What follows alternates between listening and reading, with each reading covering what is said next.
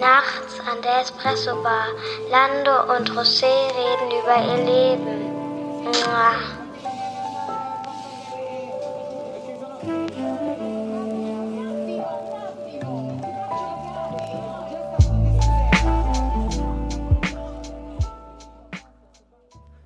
Ja, herzlich willkommen bei unserem Podcast Nachts an der Espresso Bar. Mein Name ist José. Und mein Name ist Lando. Hallo. Hallo. Wie geht's euch? Ja, ihr fragt euch jetzt, warum heißt es Nachts an der Espresso Bar? Und es ist eigentlich der Witz dabei.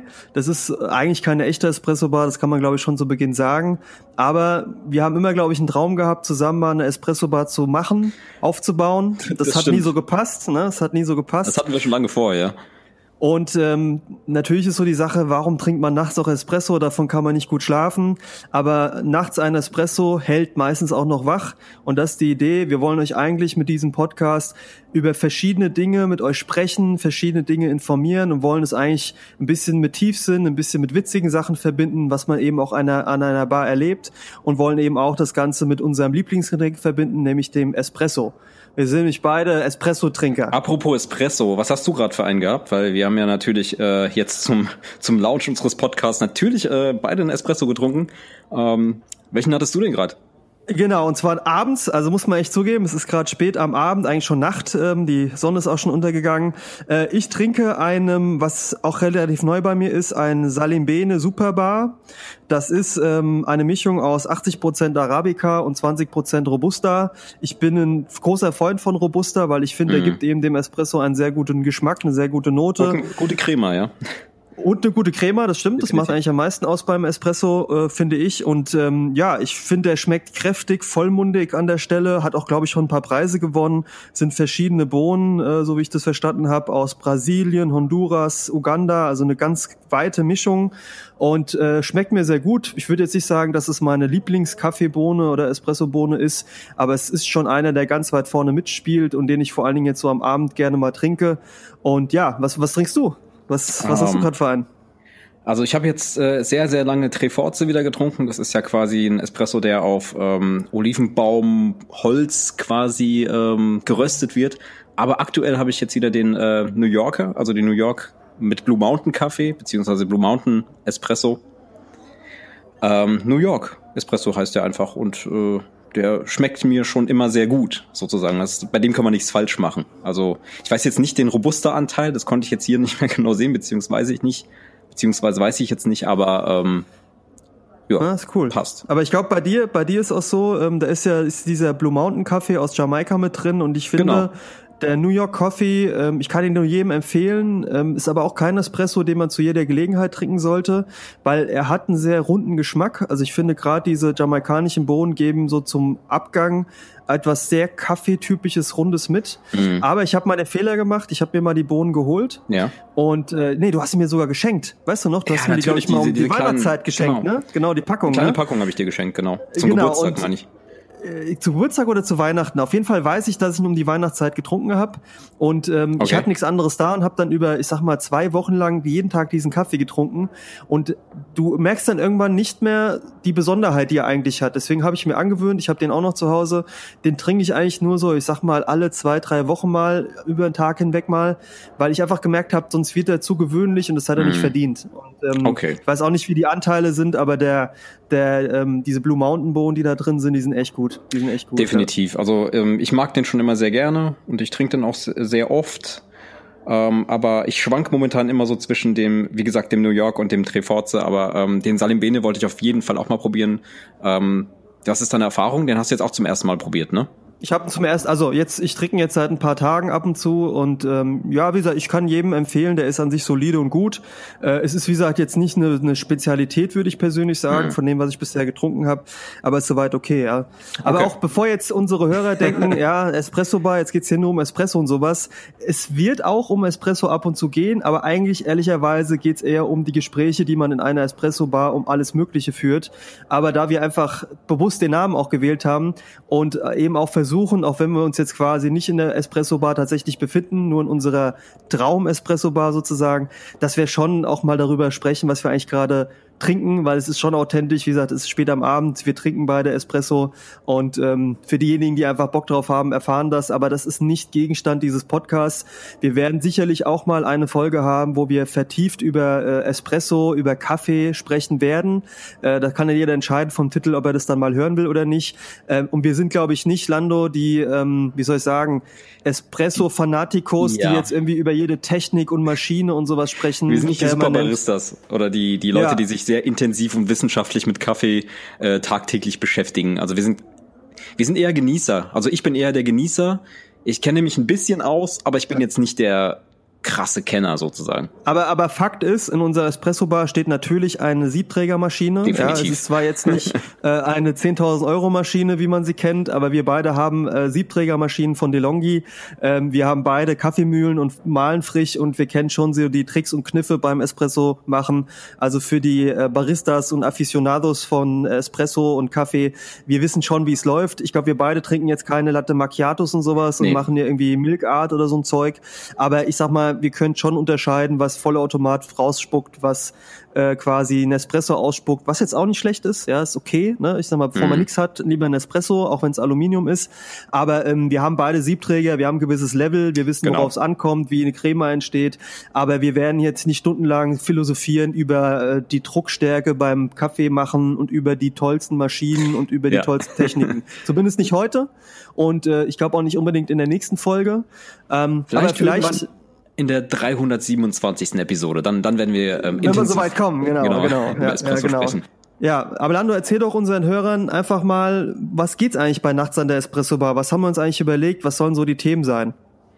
Also nachts in der Espresso Bar ist ja der Ort, an dem wir uns treffen und das ist eigentlich so der gemeinsame Nenner und der gemeinsame Konsens letztendlich, ähm, es geht nicht darum, äh, jetzt über Espresso zu philosophieren, sondern es geht um verschiedenste Themen, ob das jetzt tiefsinnige Themen sind oder eben auch ähm, ja humorbehaftete Themen. Das ist ähm, je nach je nach Lage und Situation ähm, und, und unsere Hörer können ja quasi einfach mit einsteigen und wir laden euch damit, also wir laden euch dazu ein, teilzunehmen an unseren Gesprächen, denn es ist sehr vielseitig und der gemeinsame Nenner ist die Espresso Bar oder die imaginäre Espresso Bar, in der wir uns dann auch treffen. Genau, und es geht, glaube ich, darum, wir beide wollen das authentisch halten. Das heißt, es sind Themen aus unserem Leben, so wie auch das Intro das schon sagt. Wir möchten uns einfach mit euch unterhalten. Wir beide unterhalten uns auch. Genau. Lando, man kann, glaube ich, auch sagen, ist auch so ein bisschen Paartherapie, ne? dass wir beide einfach auch genau. mal wieder zueinander finden, äh, uns über Dinge unterhalten. Wir beide ja. wohnen etwas entfernt voneinander. Wir haben zwar viel miteinander zu tun, kennen uns seit Kindheitstagen. Ich glaube, dazu werden wir auch ja. später und irgendwann noch mehr sagen, wo, wie das alles zustande kam.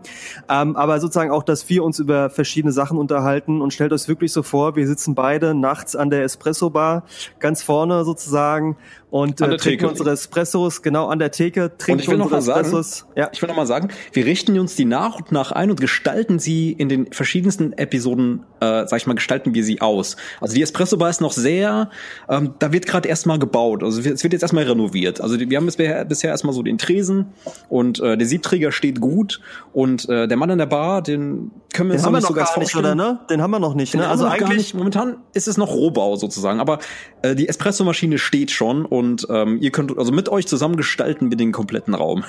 Also genau. tatsächlich ist es so, wir haben quasi eine Bruchbude gekauft, ja, die ja, genau. vielleicht auch mal eine Espresso-Bar war. Wir wissen es gar nicht mehr, weil es alles so zerstört hier ist. Aber wir haben irgendwie gesagt, was wir brauchen, ist auf jeden Fall die Siebträgermaschine und die Kaffeemühle. Die stehen hier schon. Die Trese, den Tresen genau. haben wir aufgebaut. An der Theke sitzen wir jetzt und irgendwo ja. zwischen Verzweiflung und Hoffnung vor der Ladeneröffnung sind wir quasi nachts an den Gesprächen, wenn wir hier werkeln und tun.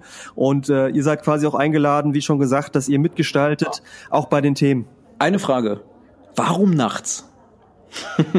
ähm, also wir haben ja lange überlegt über die Namen und äh, wie mit Espresso oder nicht. Ähm, ich finde halt, es liegt darin so ein Stück weit der Witz, weil wenn man nachts einen Espresso trinkt, das machen nicht viele. Und aber wir machen das schon ab und zu, oder haben das damals Ja, wir machen es so ab und zu, gerade wenn wir noch gemacht, ne? nachts was vorhaben. Aber es gibt schon viele, weißt du, wo sagen dann, ah, nee, ich trinke jetzt keinen mehr, sonst kann ich nicht schlafen. Ich, nicht ich habe da schon zwei Kaffee getrunken.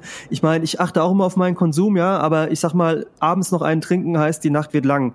Und ähm, Das stimmt, das, ja. Das andere ist, ich finde die Nacht, für mich ähm, hat die Nacht etwas sehr Besonderes, etwas sehr mhm. Geheimnisvolles. Mhm. Ähm, ich laufe in der Nacht zur Höchstform, auch gerade was so Gespräche, Offenheit, Tiefsinn, auch Witze, alles Mögliche angeht. Ja, ja und ich sag mal, ich finde einfach, oh, das klingt doch einfach cool, nachts an der Espresso-Bar. Ja? Das klingt auch schon sehr cool. Also ich stelle mir, wie gesagt, ähm, einen klaren Sternenhimmel vor. Ähm, der Mond ist auch am Start, ja, das ist mein bester Freund. Wie unser Logo, ne? Definitiv, ja. Und ähm, mit Sternenhimmel und ähm, dem ganzen Kram verbinde ich auch sehr viel. Genau, und ähm, was nochmal wichtig ist, wir wollen dem Ganzen ein bisschen Würze auch dadurch verleihen, dass wir ab und zu mal in die Folgen kleine Skits, kleine Witzeinlagen, kleine Momente einbauen werden, ähm, die einfach dem Ganzen auch nochmal diese Handlung in der Espresso bei etwas geben. Ich will jetzt nicht vorweggreifen, wir sind da selbst noch mit am überlegen, wie sich das entwickelt, haben da schon verschiedene Ideen.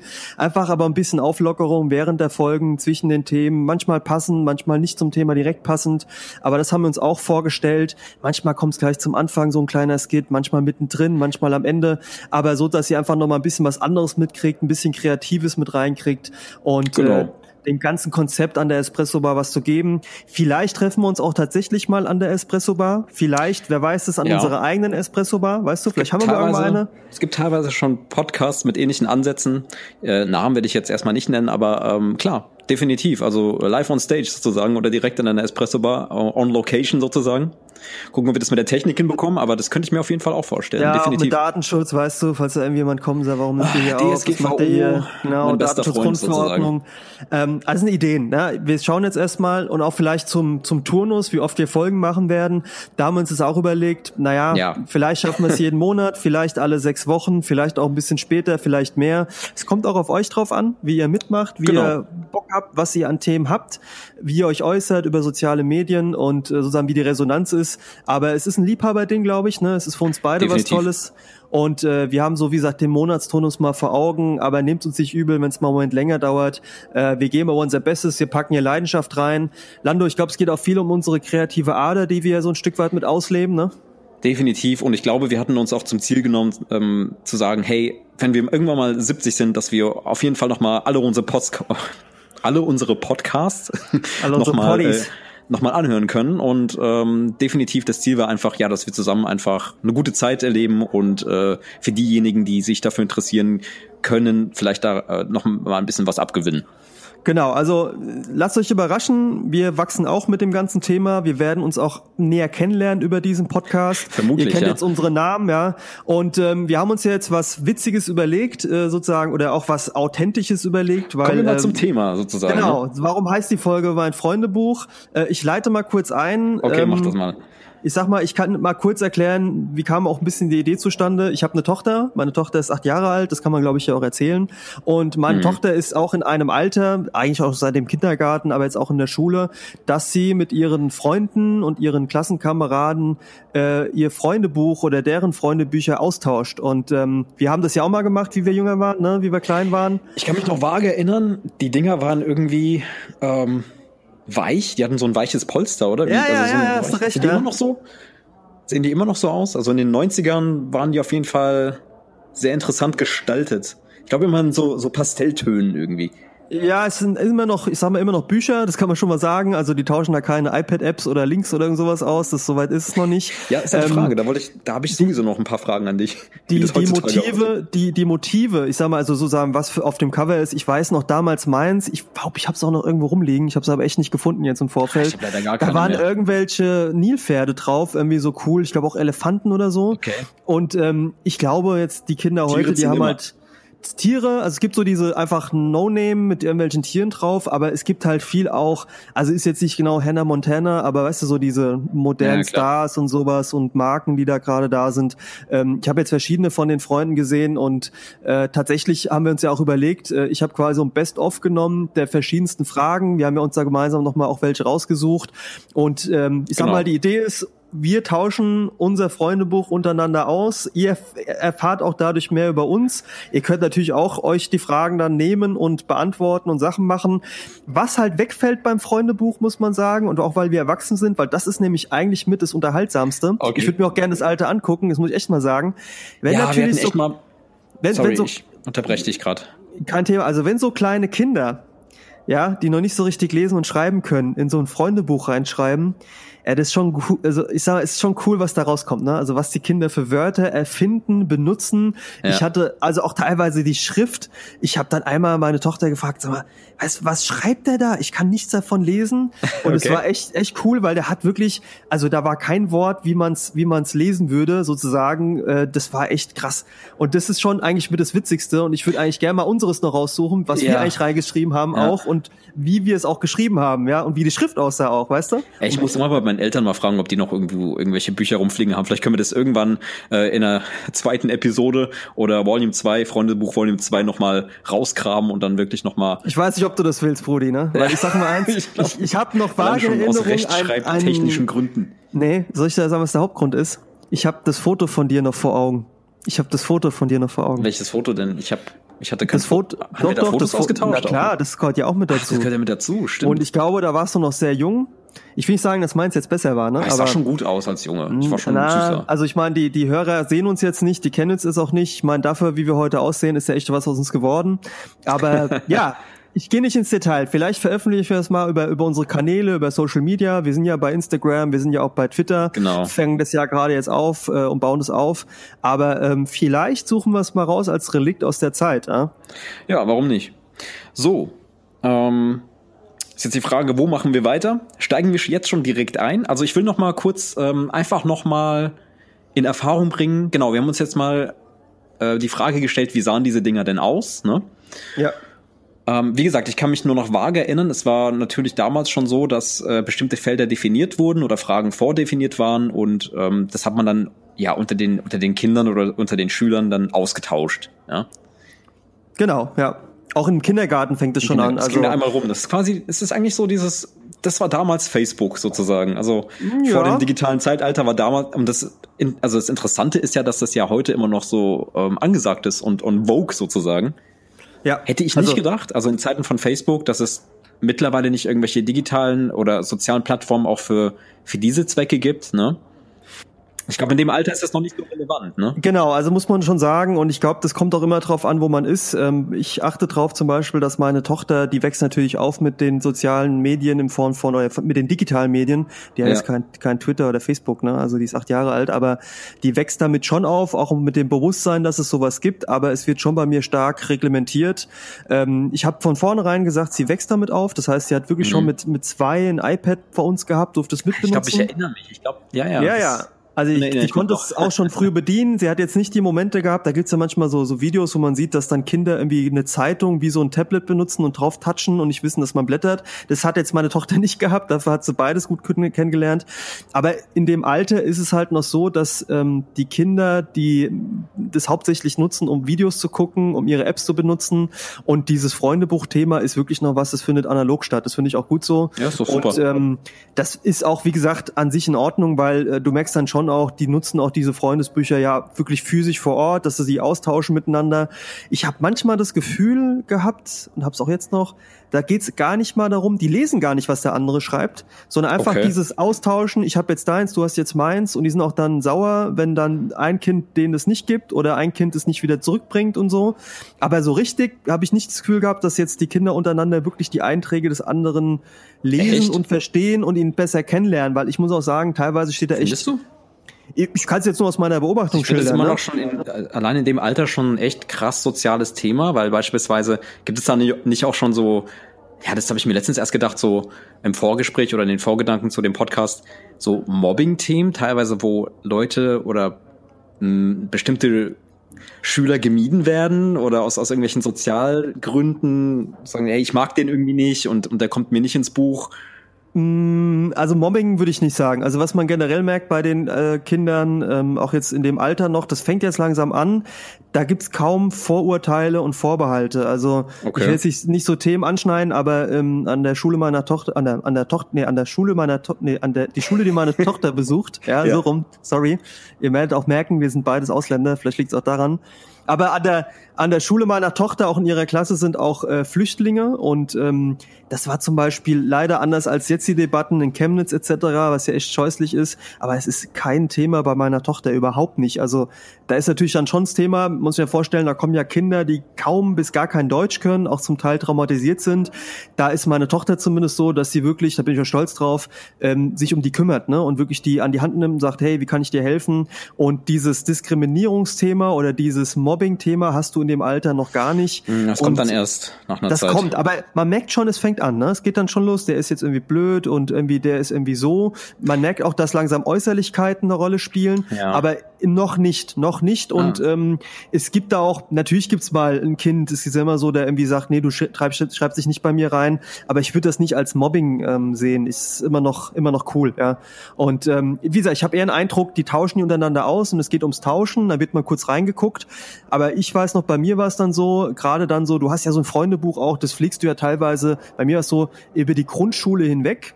Und dann wirst du ja älter und guckst noch mal rein und denkst dann so, ey, okay, stimmt, das das war sein Lieblingsessen, krass. Ja. ja, aber das ist auch wirklich nur ein Thema für die Grundschule. Spätestens ab der, also wirklich spätestens ab der fünften Klasse ist das, glaube ich, kein Thema mehr, oder? Wächst sich das raus, ja, ja, würde ich schon sagen. Ne? Aber ich sag mal, ich habe zum Beispiel noch dann, äh, ich sag mal, in der vierten oder fünften Klasse oder sechsten Klasse, auch später, wie ich es noch gefunden habe, schon okay. noch mal reingeguckt und halt dieses, wie war das damals noch? Weißt du, ich meine, ganz ehrlich, oder seid auch mal, die Hörer können auch ehrlich sein. Ich habe letztens mal überlegt, weiß ich eigentlich noch die Kinder, die damals mit mir in der Grundschule waren? Weißt du noch, wie die alle hießen bei uns in der Klasse? Ich Ach, weiß keine viele. Ahnung. Und Tobias war mit dabei. Ja, aber ja, aber ich weiß auch nicht mehr, wie sie alle mit Nachnamen Tobias ist immer mit dabei. Ja, und Tobias und Michael ist immer dabei. Ich weiß gar nicht, ob Michael dabei war.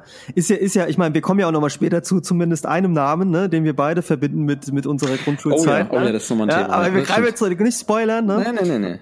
Aber ähm, ich fand halt beim Freundebuch auch krass halt nochmal, wenn du so zurückblickst, einfach, was waren das für Leute, wie sahen die aus, was war damals eigentlich auch in, weil du merkst zum Beispiel auch bei so Sachen, wer ist eigentlich mein Vorbild oder welche Filme guckt man, was ja, mag ich besonders, da siehst du schon dann den Zeitgeist von damals, ne? Ja. Und das ist schon ein tolles Relikt, ja. Und ähm, wer weiß, vielleicht in vielen Jahren gucken wir uns nochmal, hören uns nochmal ja. die Folge an und denken uns, ey krass, damals Mich war das so. Mich würde mal interessieren, wie wie es bei euch ist, also bei unseren äh, Zu Zuhörern sozusagen.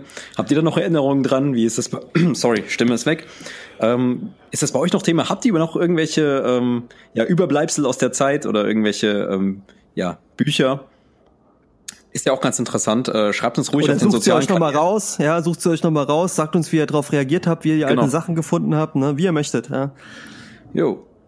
Ja, was man sagen muss jetzt bei unserem Freundebuch, ich meine, wir kommen jetzt nicht an mit so sechsjährigen Fragen, ne? Schon ein bisschen, schon ein bisschen, aber. Wir nehmen das in die Jetztzeit quasi. Ja, genau. Also es geht schon auch um die Jetztzeit, dass auch ihr, also es geht darum, so ein bisschen Rundumschlag, wenn auch nicht alles, aber dass wir uns einfach schon mal sozusagen gut kennenlernen, wir ein bisschen ins kalte Wasser ausspringen, ihr uns besser zuordnen könnt. Ähm, ich kann auch, oder Lando, es wäre auch genauso eine Idee zu sagen, wenn die Hörer noch Fragen an uns haben im Anschluss, ja, äh, es gibt genau. ja auch dieses Format äh, Ask Me Anything, glaube ich, heißt es, ne, wo man einfach dann verschiedene Fragen stellen kann. Wenn ihr Bock mm, habt, wenn irgendwas ja. für euch offen geblieben ist, wenn ihr irgendwas genauer wissen wollt, fragt gerne, ob wir darauf antworten. Who knows, ja? Das bleibt uns dann überlassen, ob wir das wollen oder nicht, aber natürlich werden wir offen damit umgehen. Aber ja, wollen wir einfach mal einsteigen, unser Freundebuch aufklappen und sozusagen die ersten Fragen beantworten? Ich denke, das können wir machen. Ich hatte zwar noch eine Frage. Dann stell sie doch ob das, ähm, naja, die haben mir, die hast du mir eigentlich schon beantwortet. Ich habe dich ja schon gefragt, ob das äh, in, in der heutigen, ja im digitalen Zeitalter noch aktuell ist. Aber ähm, bis zu einem bestimmten Alter, wie gesagt, switcht man auf Facebook oder auf Instagram irgendwann um und dann ist das nicht mehr so ja. das Thema. Also jetzt ist es noch, ich würde, ich bin mir auch unsicher, ob Facebook wirklich vergleichbar ist. Ich meine, es hat nochmal eine andere Funktion ja. und bei, bei Facebook ist auch, glaube ich, das Problem. StudiVZ eigentlich eher.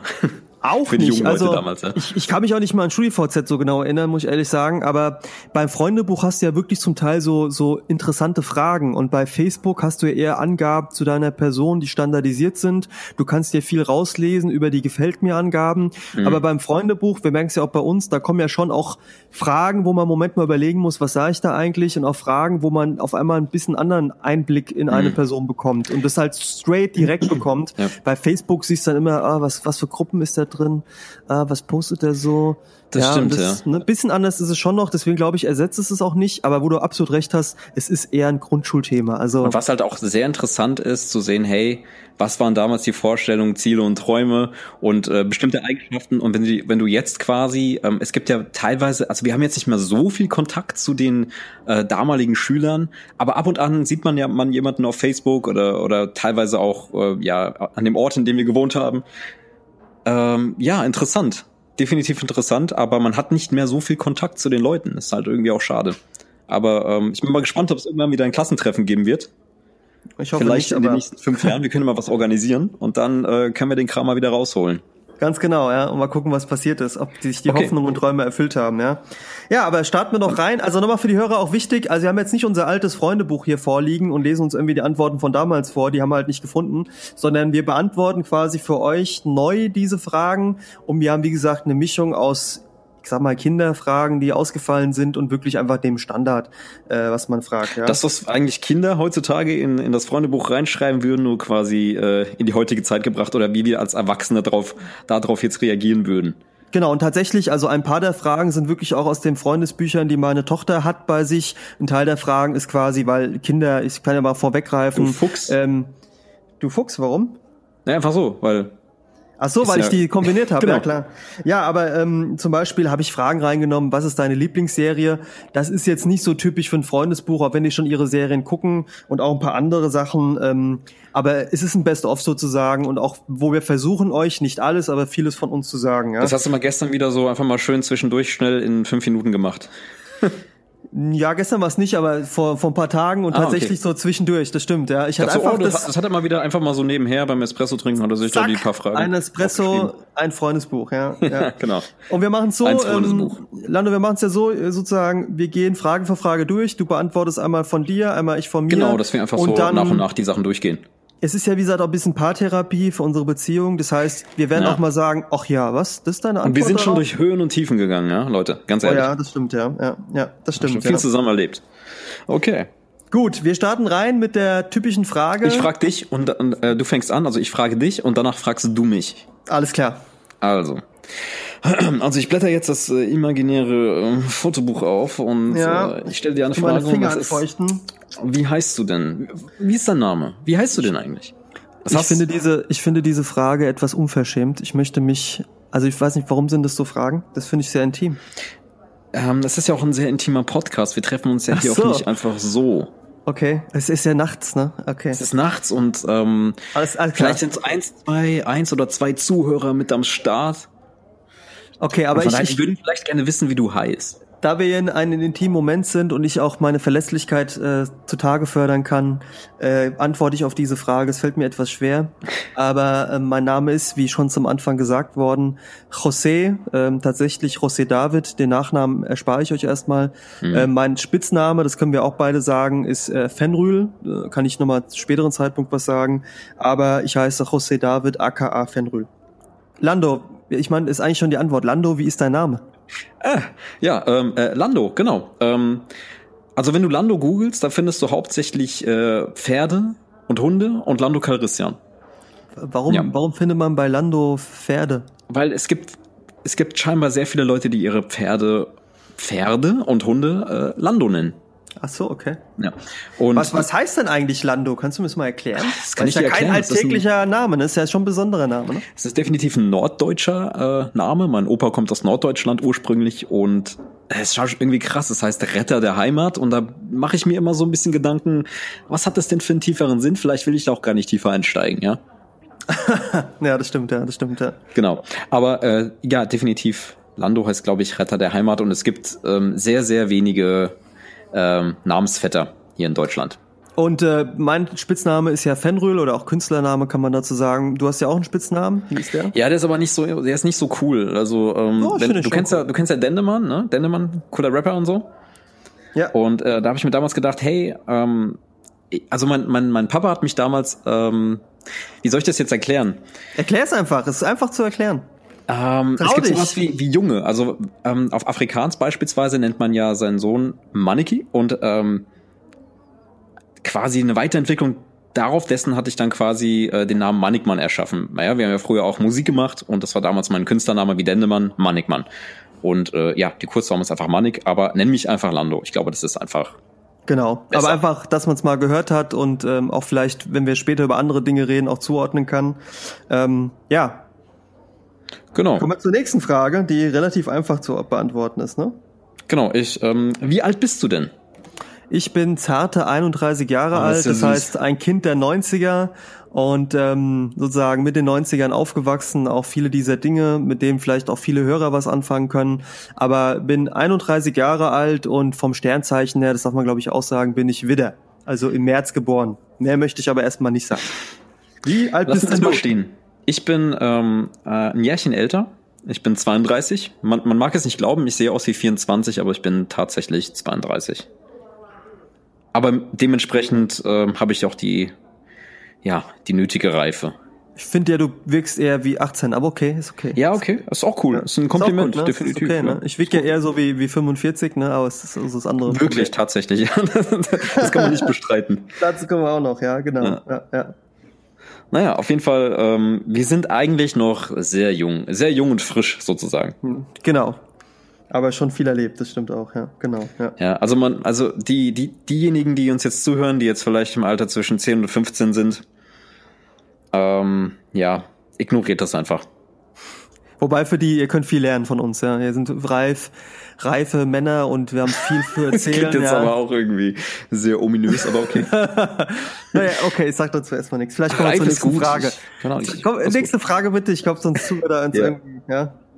Okay, ähm, ich würde dich gerne mal fragen, ähm, woher kommst du ursprünglich und ähm, Moment, das kann man ja so auch nicht sagen. Woher kommen denn deine Eltern? Das ist eine geile Frage, ne, eigentlich, ne? Ja, woher, woher kommen denn eigentlich Eltern? Ja, ich meine, woher sich, kommen Eltern? Warum, warum haben wir diese Frage eingebaut? Es hat eigentlich einen Grund. Ihr merkt ja schon, ich heiße José, der andere heißt Lando, auch wenn Lando jetzt ein norddeutsch, altdeutscher Name ist, äh, wird äh, Maniki genannt aus Afrikaans. Äh, wir sind beides, wie gesagt, Ausländer. Wir kommen äh, naja, ursprünglich beide.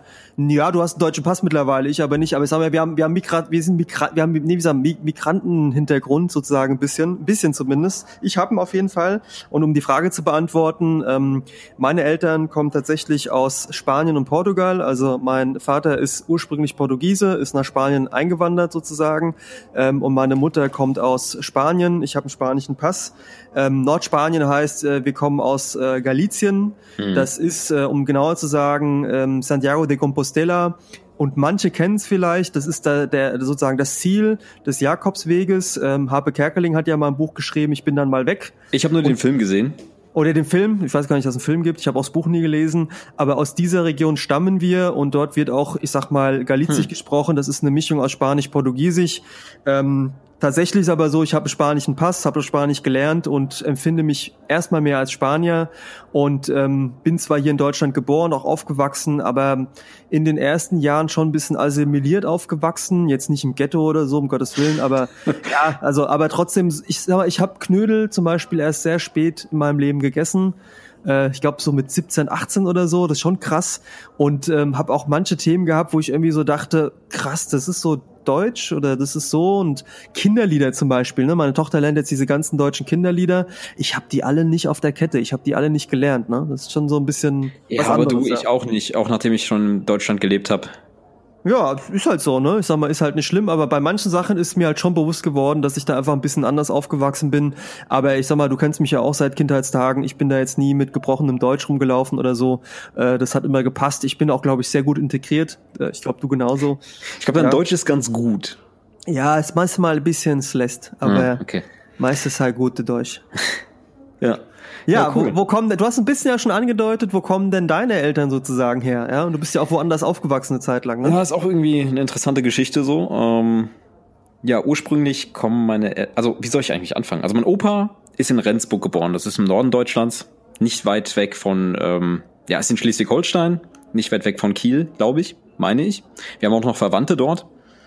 Und ähm, der ist irgendwann, ja, was weiß ich, also nach dem Krieg ist er rüber nach Südafrika, um, weil es da scheinbar interessante Arbeitsplätze gibt, gab fürs äh, Ingenieurwesen. Ich weiß gar nicht ganz genau, was er gemacht hat. Und äh, dementsprechend sind ja meine Eltern auch in Südafrika geboren. Und Wo genau? Wo genau ist es gewesen oder ist es? das Afrika? war definitiv äh, in der Nähe von Johannesburg, da bin ich auch geboren. 86. Ähm, und aber ich habe da nur, wie gesagt, die äh, Kindheitstage, die frühen Kindheitstage verbracht und bin auch schon mit vier Jahren sind wir dann nach Deutschland sozusagen zurückgekommen. Ja. Und ähm, ja, meine Eltern natürlich ist eine sehr, ist eine sehr interessante und auch eine etwas dramatische Geschichte mit der Apartheid damals. Ähm, die sind ja quasi in dieses Regime oder in dieses System, in, die sind ja dort aufgewachsen und ähm, mussten natürlich hier in Deutschland auch viel verarbeiten, weil es ja natürlich auch ähm, eine krasse Geschichte ist so. Ähm, ja, aber ich fühle mich sehr deutsch. Ich bin auch hier, wie gesagt, seit Kindheitstagen aufgewachsen, ich und meine Schwester und ähm, ich verbinde eigentlich sehr wenig mit meiner Vergangenheit in Südafrika. Okay, okay. Genau. Warst aber, aber auch nochmal dort zu besuchen, so, ne? Das hast du schon noch gemacht, ne? Nein, nein, ich war nicht dort. Also, also warst seitdem gar nicht mehr dort? war seitdem nicht mehr drüben, aber Krass, okay. ich habe definitiv vor, mit meiner Mom auf jeden Fall nochmal eine Reise zu machen, zu sehen, okay, wo bin ich geboren, wo bin ich aufgewachsen? Naja, was heißt aufgewachsen, bin ich ja in Deutschland, aber ja, einfach mal zu sehen.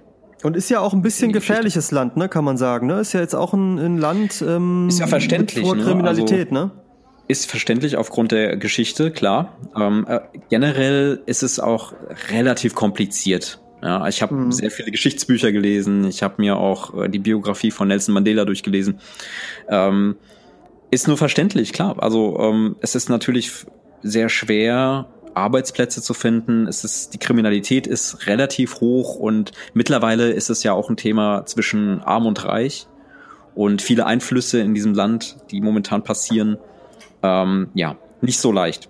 Mhm, mh, verstehe ich, ja. Aber wie gesagt, ähm, dort sind meine Eltern geboren. Ich bin in Deutschland aufgewachsen, aber ähm, ja, ich habe nur noch sehr, sehr wenige Erinnerungen. Gut.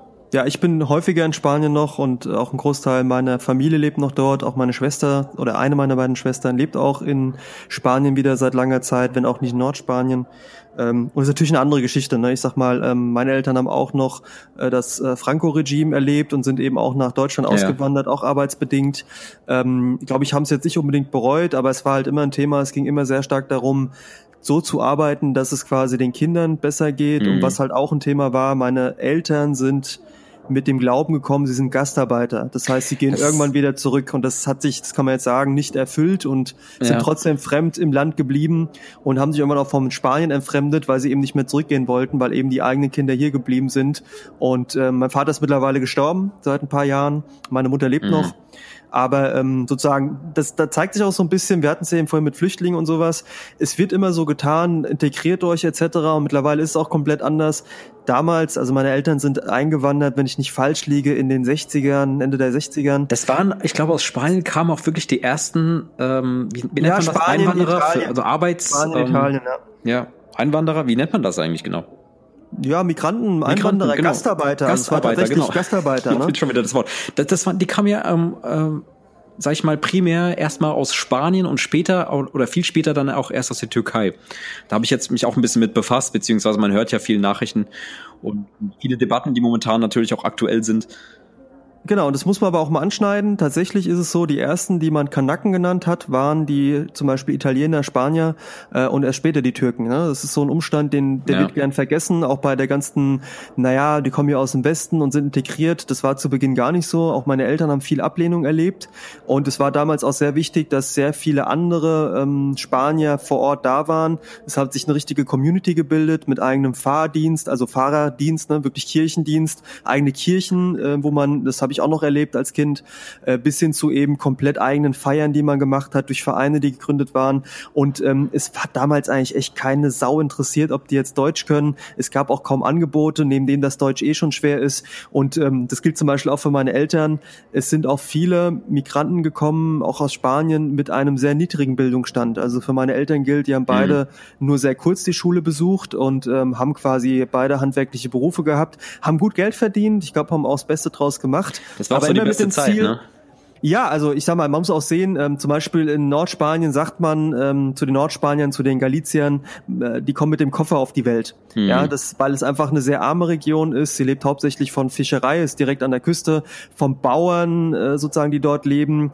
Und ähm, Tourismus spielt jetzt in Nordspanien weniger eine Rolle, auch wenn es sehr schön dort ist. Und man muss einfach sagen, äh, damals gab es einfach keine Alternative und die haben sich eben dann auch entschieden, auch durch das Regime in Spanien, äh, sie gehen halt nach, nach Deutschland. Das war halt so das Blühende, ne? Alle sind nach Deutschland gekommen und es war die beste Zeit. Man hat sehr viel Geld gemacht, ähm, hat noch damals noch eine Wohnung in Spanien. Wenn wir die heute noch hätten in Barcelona, die wäre Millionen wert. Ja, es war beste Lage Wahnsinn. dort, wurde aber verkauft ja, in den 80ern ähm, und haben sich quasi hier gesettelt und haben auch gut, gut gelebt, aber immer mit dem, ich komme nicht von hier, ich bin eigentlich nicht hier, ich habe meine spanischen Freunde und eigentlich auch immer mit dem Blick, ich mache es für meine Kinder, dass die es mal besser haben, als ich es hatte, ja, weil die sind wirklich nach dem nach dem Bürgerkrieg aufgewachsen, ja, und da war halt nichts da. Du, aber bei mir ist das, das überschneidet sich so ein bisschen. Das ist, ähm, ja. ich sehe da sehr viele Parallelen, auch bei meinen Eltern. Es war denen ja auch sehr, sehr wichtig, dass, äh, dass ihre Kinder quasi gut leben. Und das ist ja, glaube ich, auch so dieses Grundbedürfnis jeder Eltern sozusagen. Und ähm, das war damals halt auch einfach so ein Umschwung in dem Land und es war halt sehr, sehr schlimm. Es gab sehr, sehr viele Überfälle und ähm, ähm, man, also ich muss halt so sagen, bei meinen Eltern war das auch so, da bedingt bei meinem Vater auch, der war nicht immer so d'accord mit dem damaligen Regime. Das war auch sehr schlimm. Der hat sich auch dagegen gewehrt teilweise. Man muss ja da, man muss ja quasi Militärdienst leisten. Und ähm, das wollte der dementsprechend diesen Situationen oder bestimmte Sachen halt auch nicht machen, ja. Weil ja, ja. er musste teilweise, also für die weiße Bevölkerung war das ja so dort damals oder in dem Regime, die mussten teilweise rausfahren und patrouillieren und, und bestimmte ja, ähm, Sachen erfüllen und das wollte der halt auch einfach nicht. Ja, also du müsstest da teilweise patrouillieren in irgendwelchen bestimmten Gegenden, schlechten Gegenden. Was heißt schlechte Gegenden? Ähm, ja, ich weiß, was du meinst, aber halt in brisanten Gegenden, in, in brisanten Gegenden, gerade durch die und der Apartheid. War mit dem ja. Regime, wie gesagt, dort nicht sehr d'accord. Ja, man sollte sich ein bisschen mehr mit der Geschichte befassen. Ich selbst auch. Ja. Ähm, ja, sonst kommt es irgendwann wieder, ne? Ja, genau. Und ähm, ich meine, es ist ja heute nicht anders. Ja, stimmt. Leider wiederholen sich manche Dinge, ja, oder es drohen sich zu wiederholen, ja. Aber vielleicht schlagen wir mal so die nächste Richtung ein bei den Fragen. Wir haben ja noch ein bisschen vor uns. Freundebuch ist noch nicht ganz gefüllt, ja. Ähm, die nächste Frage geht jetzt mal eine ganz andere Richtung nochmal sozusagen. Aber ich glaube, die Herkunft war wichtig, damit man auch so ein bisschen uns versteht, wo wir herkommen. Und ich fand es jetzt auch gut, es gibt so ein bisschen Einblick, ne, wo wir eigentlich, was, was, was uns so bewegt, wo wir herkommen, genau. ne? Ja. Okay, ähm, gehen wir mal weiter. ähm, kommen wir zu einem ähm, erfreulicheren Thema. Ähm, was isst du denn am liebsten, mein Freund? Ja, mein Lieblingsessen, ne? Das ist so eine was typische sechsjährigen Frage, ne? Was isst ähm, du denn am liebsten? Ja, ja, was ist mein Lieblingsessen? Ähm, also, ähm, ich habe mich entschieden, vor ein paar Jahren ähm, äh, vegetarisch mich zu ernähren. Das war damals so bei diesem Dioxinskandal um die, da gab es ja um die um die Eier quasi so eine große Diskussion ähm, die irgendwie verseucht war mit Dioxin. Und dann mhm. kam viel auch, was ja generell mittlerweile ein Thema ist, Modell Sonntagsbraten, wir essen zu viel Fleisch und das Ganze ist zu günstig. Und ich habe damals eigentlich aus einer Lust heraus gesagt, komm, lass uns mal eine Woche ausprobieren, einfach nur äh, vegetarisch zu ernähren. Und ich war halt total überrascht. Wir haben ganz andere Sachen gegessen, ganz andere Sachen gekocht und habe dann gesagt, na, wenn ich das eine Woche so mache und es hat mir auch echt Spaß gemacht, zieh es einfach weiter durch. Mittlerweile ist es so, äh, dass ich ähm, auch Fisch esse, weil ich einfach gemerkt habe, Eiweiß und so macht, macht tut mir gut. Ich mhm. esse jetzt nicht jeden Tag Fisch und äh, es ist jetzt auch nicht so, dass ich jetzt irgendwie komplettes Vegetarisch hinten dran lasse. Aber ich bin kein richtiger Vegetarier und ich bin auch kein richtiger Veganer. Das ist eine Anekdote zum anderen Zeitpunkt. Ich habe das mal probiert, vegan zu werden, auch mit einem äh, mit einem Treffen mit Veganen hier in der Gegend, wo ich wachse, aufwachse. Ja, äh, kann man mal später erzählen. War sehr kurios, okay. was ich da erlebt habe. Es hat mich sehr abgeschreckt, aber ist ein anderes Thema. Ja, was ist aber so mein Lieblingsessen sozusagen? Das ist einfach nur die, die Erläuterung, was ich so an, an Sachen esse und nicht esse. Aber mein Lieblingsessen, da gibt's mehrere Sachen.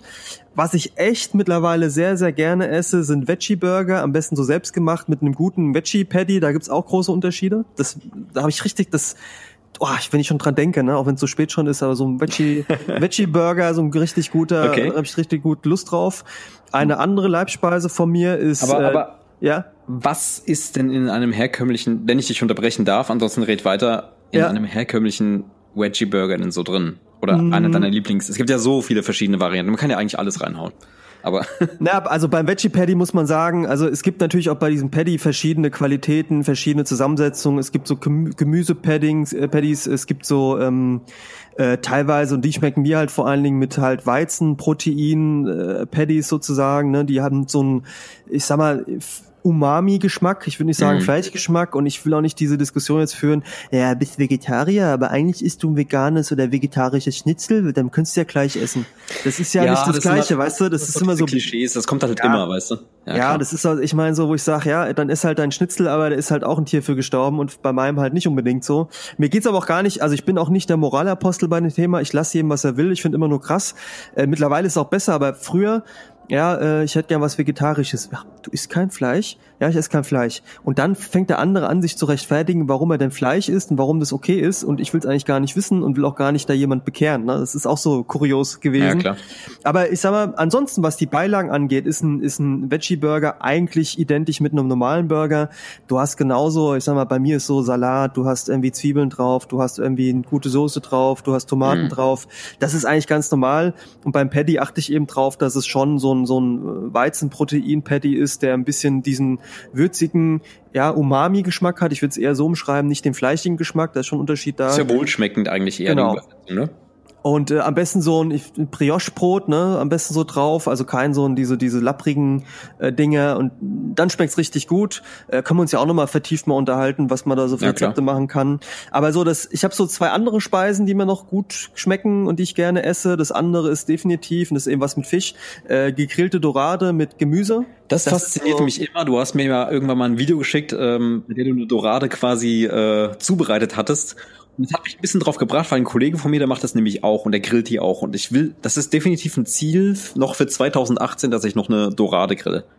Ist nicht schwer. Also ist nicht schwer. Also echt ganz ehrlich, mittlerweile habe ich das raus und das ist eigentlich echt nicht schwer. Du musst da auch nicht viel machen. Aber es ist halt, also ich sag mal, Dorade ist so mein mhm. Lieblingsfisch.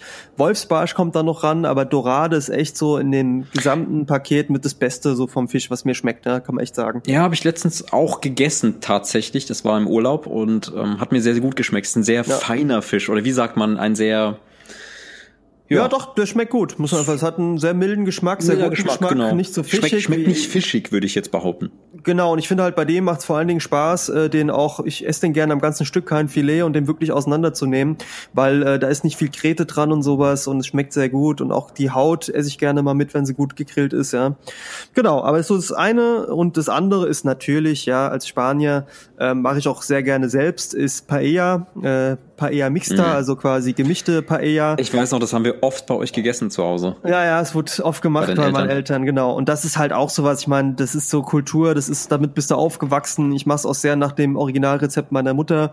Äh, ich koche das vor allen Dingen sehr gerne, wenn Freunde da sind, weil es einfach ein Essen auch ist, wo du, ähm, wo, wo du nicht jeden Tag isst unbedingt und gerade wenn du so eigene Zutaten reingibst, ähm, Meeresfrüchte verschiedene, dann äh, ist auch immer ein Highlight für die Leute, ne, wenn du Bock drauf hast, ja. Und es ist auch nicht so schwer, wie man vielleicht glauben mag auf den ersten Blick, lässt sich eigentlich sehr, sehr gut ja. zubereiten. Ja. Aber so, so die drei Sachen, ich esse cool. generell sehr gerne, ich bin wie du auch Genussmensch und ähm, probiere auch gerne neue Sachen aus. Und natürlich ist zum Beispiel auch Pulpo, also Oktopus, das ist in Nordspanien auch ja. so eine Leibspeise. Das würde ich jetzt aber auch nicht unbedingt als, als Speise in dem Sinne sehen, weil es einfach ein Aber Oktopus ist und das, das schmeckt mir auch super. Das verbinde ich auch sehr mit dir und ich, ich meine, du hast es damals auch mit deiner Mom oft gemacht, ne? Ja, ja, ja, ja. Ich meine, kannst du dich auch noch erinnern? Da gab es auch noch mal ein Video, wo ich mal so einen Oktopus mit meiner mm. Mutter zubereitet habe mm. und habe, glaube ich, ähm, irgend so einen harten ähm, Elektrobeat runtergelegt, ne? Ja, irgendwas war da, ja, ich erinnere mich ich ganz glaub, dunkel, ja. Äh, äh, Smack My Bitch Up, glaube ich, war es. Ne? So. ich habe das Video leider nicht mehr, aber es war ganz kurios, ja. Und ähm, ja, das gehört auch mit dazu. Ich meine, das sind einfach so Sachen, aber die drei Sachen, die ich genannt habe, sind so meine Lieblingsspeisen. Und was ist denn bei dir? Was ist denn du besonders gerne? Ja, ich finde es witzig, dass du gesagt hast, dass ich Genussmensch bis, äh, bin. Ähm, das merke ich tatsächlich auch immer mehr. Das an Vergangenheit, also wenn ich jetzt an, mich an meine Jugend erinnere, da war Genuss für mich vielleicht nicht an oberster Stelle. Da habe ich sehr viel Fertigkram gegessen, also Mhm. Das mache ich ja ab und an immer noch, ja. Also es kann schon sein, dass ich mir ab und zu mal ein Frostergericht reinhau, auch aus Zeitgründen oder eben ähm, aus Faulheit. Aber ähm, tatsächlich koche ich immer mehr selbst für mich und entdecke auch viel mehr Sachen, die mir, die mir schmecken. Ich habe beispielsweise Oliven auch erst kürzlich für mich entdeckt. Ja, das habe ich sehr, sehr lange nicht gegessen, auch Olivenöl. Ähm, es gibt immer mehr Sachen, die mir gut schmecken, also auch so mediterranes beispielsweise. Und auch äh, Meeresfrüchte, die ich früher auch nicht gegessen habe. Gut, Muscheln mhm. esse ich immer noch nicht. Aber ähm, ja, wenn ich jetzt mal mich für etwas entscheiden müsste, dann ist es auf jeden Fall erst einmal selbstgekochtes, ja. Und sich die Zeit dafür auch nehmen.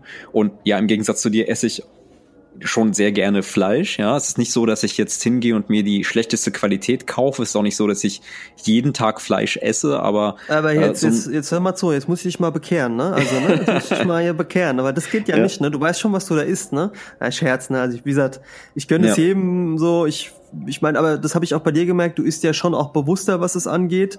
Und du isst, glaube ich, nicht jeden Tag Fleisch. Ne? Du achtest da schon drauf und guckst auch auf die ja, Qualität. Ja, ich versuch's. Also ne? Ah, man, es ist auch immer so ein, ich, ich kann das halt auch nicht mehr leiden, wenn jemand sagt, oh, ich esse nicht jeden Tag Fleisch und so, ja. Ähm, ich esse schon viel Fleisch, nicht jeden Tag, aber schon, ich sag mal, drei, viermal die Woche schon. Echt? Okay. Ja. Okay. Ist schon viel, ne? Schon ich viel. weiß, dass es schon viel ist, ja, aber ich genieße es auch irgendwo. Ähm, vielleicht sollte man da ja aus, aus Gewissens- oder aus gesundheitlichen Gründen schon ein bisschen runterfahren, aber ähm, ich bin ja auch vom Sternzeichen Stier, du bist Widder und der Stier ist ja auch Genussmensch, ja. Mhm, das stimmt, ja. Das stimmt. Ähm, ja. Wenn ich mich jetzt für was entscheiden müsste, also für ein Gericht, dann wäre das auf jeden Fall, auf jeden Fall eine sehr, sehr einfache und eine sehr gute Bolognese, ja. Gutes Rindfleisch vom Metzger, ja. Am besten ja. natürlich auch Bio. Uh, Bio. Biofleisch. Weiß man ja auch nicht immer überall, wo es herkommt, egal naja, bei welchem stimmt, Metzger ja, du bist. Sehr ja. schwierig heutzutage. Äh, wenn nicht, äh, schickt mir eine schick mir eine Message, wie ich äh, an gutes Rindfleisch rankomme. Also auch nicht gemischt, also wirklich hauptsächlich Rind. Mhm. Ähm, das einfach ein bisschen, also Knoblauch ist sehr, sehr wichtig. Also ich esse sehr viel Knoblauch gerne, auch wenn es nicht jeder mag. Ähm, also mein Trick ist immer quasi Knoblauch bisschen schälen, also und dann ähm, kurz aufdrücken und dann in Olivenöl quasi ähm, anbraten, ja, damit quasi die die Öle, ich weiß nicht, ob das ätherische Öle sind, aber ähm, die Öle quasi rauskommen, der Geschmack sich verteilt und dann ähm, einfach ähm, dazu das Fleisch anbraten. Äh, dazu wirklich bisschen passierte Tomaten, ähm, auch ein bisschen Tomaten, ja, Tomaten mag eher nicht, aber ähm, passierte Tomaten dazu, das schön köcheln lassen, ähm, und anschließend einfach mit ein bisschen Basilikum, also frische Kräuter dazu und ähm, ähm, ja, was mache ich dann noch dazu? Eigentlich nur Basilikum und dann Tomaten, also Tomaten. Ja, ganz einfach. Aber Wie gesagt, einfache ja Küche. keine, keine Rezepte erzählen, ne, sozusagen. Ne? Also nee, mal, will ich jetzt auch gar nicht, ja. aber ähm, also ich glaube schon gut. An sich ist gut. weniger einfach mehr, ja. Und ja, eine gute Bolognese, da, da kommt echt nichts ja, wenn du, wenn an, du, so wenn du Italiener fragst, bei denen ist ja auch so, ähm, also gerade jetzt so die, die normale Tomatensoße, das ist ja so ein, so ein heiliges Ding. Ähm, die neigen ja. ja dazu, sehr, sehr wenig da rein zu machen. Ne? Also äh, da wird ja auf sehr viel verzichtet, Und, wo andere sagen, brauche ich ja. unbedingt. Ne? Nee, nee, ich mache auch nicht so irgendwie Karotten rein oder so. Das ist ja auch super aufwendig, ja. Also für mich ist das lieber einfach gehalten und ähm, mhm. ganz, ganz wichtig ist wirklich ein guter Parmesan. Da gebe ich auch Geld für aus, ja. Ja, das stimmt, das stimmt, ja. Das macht also auch viel aus, ja. Guter Parmesankäse, da geht echt nichts drüber. Und was, was isst du noch so gerne? Was sind so andere Sachen neben? Ja, also aktuell, wie gesagt, ich esse sehr viele Avocados, vielleicht auch ein bisschen zu viel für meinen Geschmack. Ich glaube, ich esse vier Avocados in der Woche. Boah, das ist okay. so krass. Aber es schmeckt mir halt sehr, sehr gut. Ich esse das auf Brot, ich esse es auch einfach nur pur. Natürlich ein bisschen Salz und Pfeffer dazu, aber ähm, das hat ja auch gute Fette. Na gut, muss man mal gucken, ne, ob das dann nicht vielleicht zu viel ist, aber äh, ich kombiniere das auch gerne einfach mit Couscous beispielsweise und ähm, ähm, guten Pesto, einen grünen Pesto beispielsweise. Mhm. Ähm, Falafel esse ich relativ oft, wobei ich die nicht so gut vertrage. Man sollte die, glaube ich, eher mit Kreuzkümmel, wobei der in der Mischung ja meistens, kannst ja beim DM und so äh, Falafelmischungen kaufen. Aber generell vertrage ich leider Kichererbsen und Hülsenfrüchte nicht so gut. Ich habe gehört, wenn man das äh, ja öfter konsumiert, ist auch ein Wunsch von mir, dann verträgt man die besser. Also es bläht bei mir eher so ein bisschen, wenn ich jetzt fast schon ein bisschen privat, aber ähm, ja, ich mag Hülsenfrüchte, ich mag auch, wie gesagt, alles, was mit äh, Falafel zu tun hat und ähm, ja, türkische Ess türkisches Essen und auch so diese ganzen Spieße stehe ich total drauf. Aber was ich mir, was ich in letzter Zeit auch sehr oft gegessen habe, war halt auch Sushi. Ich mag halt äh, definitiv auch ähm, ganz war einfach. War nicht Sushi. immer so, ne? Oder? Oder das nee, war, war früher auch ne? nicht so. War nicht so ein Thema, rohes, also ja. roher Fisch. Aber schmeckt ja auch an sich nicht nach Fisch, wenn du frischen Fisch isst, ja. Aber es gibt ja viele Leute, die da irgendwie so eine Abneigung haben. Ähm, ich weiß noch, wie ich das erste Mal Sushi gegessen habe, ja. einfach diese komplett andere Erfahrung. Konsistenz halt auch so, ne? Ja, auch so einfach die Geschmacksnoten ist ja einfach ganz anders nochmal, ja. Und ähm, es gibt ja aber echt viele Leute, die da Vorbehalte haben, generell vor rohen Fisch und sowas. Okay. Obwohl, wenn es gut gemacht ist, ja einfach echt gut schmeckt, ja. Hatte ich auch sehr, sehr lange Zeit, aber ich glaube, ihr habt mich auch, also ich meine ja auch, wir haben ja auch einen Freundeskreis, der sich, ja. also, also wir haben ja auch einen guten Freund, der der asiatischen Küche nicht sehr abgeneigt ist. Richtig. Und ja. ähm, da bin ich ja eher so drauf gekommen, also durch euch. Und äh, seitdem esse ich halt sehr, sehr gerne Sushi. Und das ist halt eine gute Eiweißquelle auch. Ja, ich esse auch eigentlich relativ gerne eiweißreich so. Und ähm, schmeckt mir so gut. Also die klassischen Sash äh, Sashimis und ähm, aber auch hauptsächlich mit äh, Lachs und Thunfisch so. Mhm. Ja, und äh, generell alles, was überbacken ist, stehe ich total drauf. So, äh, ja, ich würde mal sagen, kommen wir mal, kommen wir einfach mal zur nächsten Frage. Äh, wir waren jetzt hier beim Essen und ähm, die nächste Frage ist auch, was trinkst du denn am liebsten? Also, ich habe ja so ein bisschen überlegt im Vorfeld und ähm, eigentlich muss man sagen, an erster Stelle und ist auch das Getränk mit der höchsten Kontinuität für mich, so an besonderen Getränken, ist natürlich der Espresso. Ja, also ich Wenn sag mal, schon beim Namen sind. Ja, eigentlich, eigentlich muss man ehrlich sein, eigentlich ist es schon so das Getränk, was ich jeden Tag gerne konsumiere. Ich freue mich immer auf meinen Espresso. Ich trinke Espresso nicht, weil er mich jetzt irgendwie aufputscht. Ich habe auch gelernt, dass das gerade, wenn man es will, der Espresso gerade nicht tut. So meine Erfahrung. Weiß ich, wie das so bei dir mhm. ist. Und ähm, ich trinke es vor allen Dingen gerne. Also ein guter Espresso ist echt, das genieße ich, den trinke ich auch lange, der, der bleibt auch hängen. Wenn er nicht gut schmeckt, du, dann geh mir weg damit. Also dann, dann, ja, ganz ehrlich, dann, dann, weiß, dann lass ihn auch meinst. stehen, ne? Ich dann lass ihn auch stehen. Ich weiß, ja? was du meinst. Also das, das ist bei mir so, wo ich sage, ähm, da brauchen wir auch gar nicht diskutieren. Ne? Und ähm, wenn man jetzt weiter guckt, wenn man jetzt weiter guckt, so von den Getränken her, ähm, ich sag mal, nicht alkoholisch ist es tatsächlich Wasser, am liebsten Mineralwasser, also Sprudelwasser. Es ist jetzt natürlich, ja, okay, Sprudelwasser, aber es ist einfach so, ich trinke gern Wasser und ich versuche mich auch gut hydriert zu halten. Mhm. Ähm, und gerade so zum Espresso auch mal ein Wasser trinken ist halt auch mal gut und wichtig. Ähm, ansonsten sage ich mal, klar, mal eine Cola Zero oder sowas, ja, aber jetzt äh, ehrlich gesagt nicht so viel Varianz in dem Ganzen. Mhm. Ich trinke auch nur Espresso. Ich muss auch echt sagen, so normaler Kaffee geht bei mir gar nicht. Also okay. ich stehe dann vor dem Pott und es dann, also ich kann auch so Leute, die dann so, so, ein, so einen halben Liter Kaffee in so einer riesen Tasse, ich kann das nicht. Also ein guter kleiner Espresso, der hat echt Korpus, mm, ja, weißt du, so mm. guten, runden Geschmack, geht immer, aber so normaler Kaffee, auch so Milchkaffee, ich vertrage ja keine Milch. Puh. Stimmt ich sag mal, so wie mit deinen Kichererbsen habe ich dann das Thema mit, mit Milch und da brauchst du mir gar nicht kommen mit, ja. Und ähm, ich sag mal, wenn es um Alkohol geht, ich bin ja eher jemand, ich trinke ja eher selten Alkohol, ja. Aber ähm, wenn ich Alkohol trinke, habe ich für mich auch seit langem, auch vor dem Hype, glaube ich, äh, den Gin, Gin entdeckt, den Gin Tonic. Das äh, am liebsten, mhm. am liebsten so mit mediterraner Note bei den Botanicals.